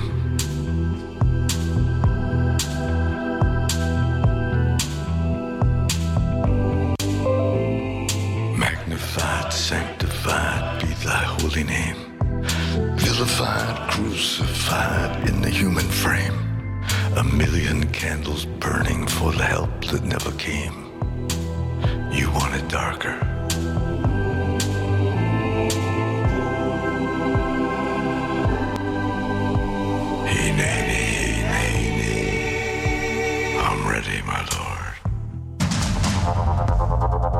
Heraldo Media Group presentó Sergio Sarmiento y Lupita Juárez.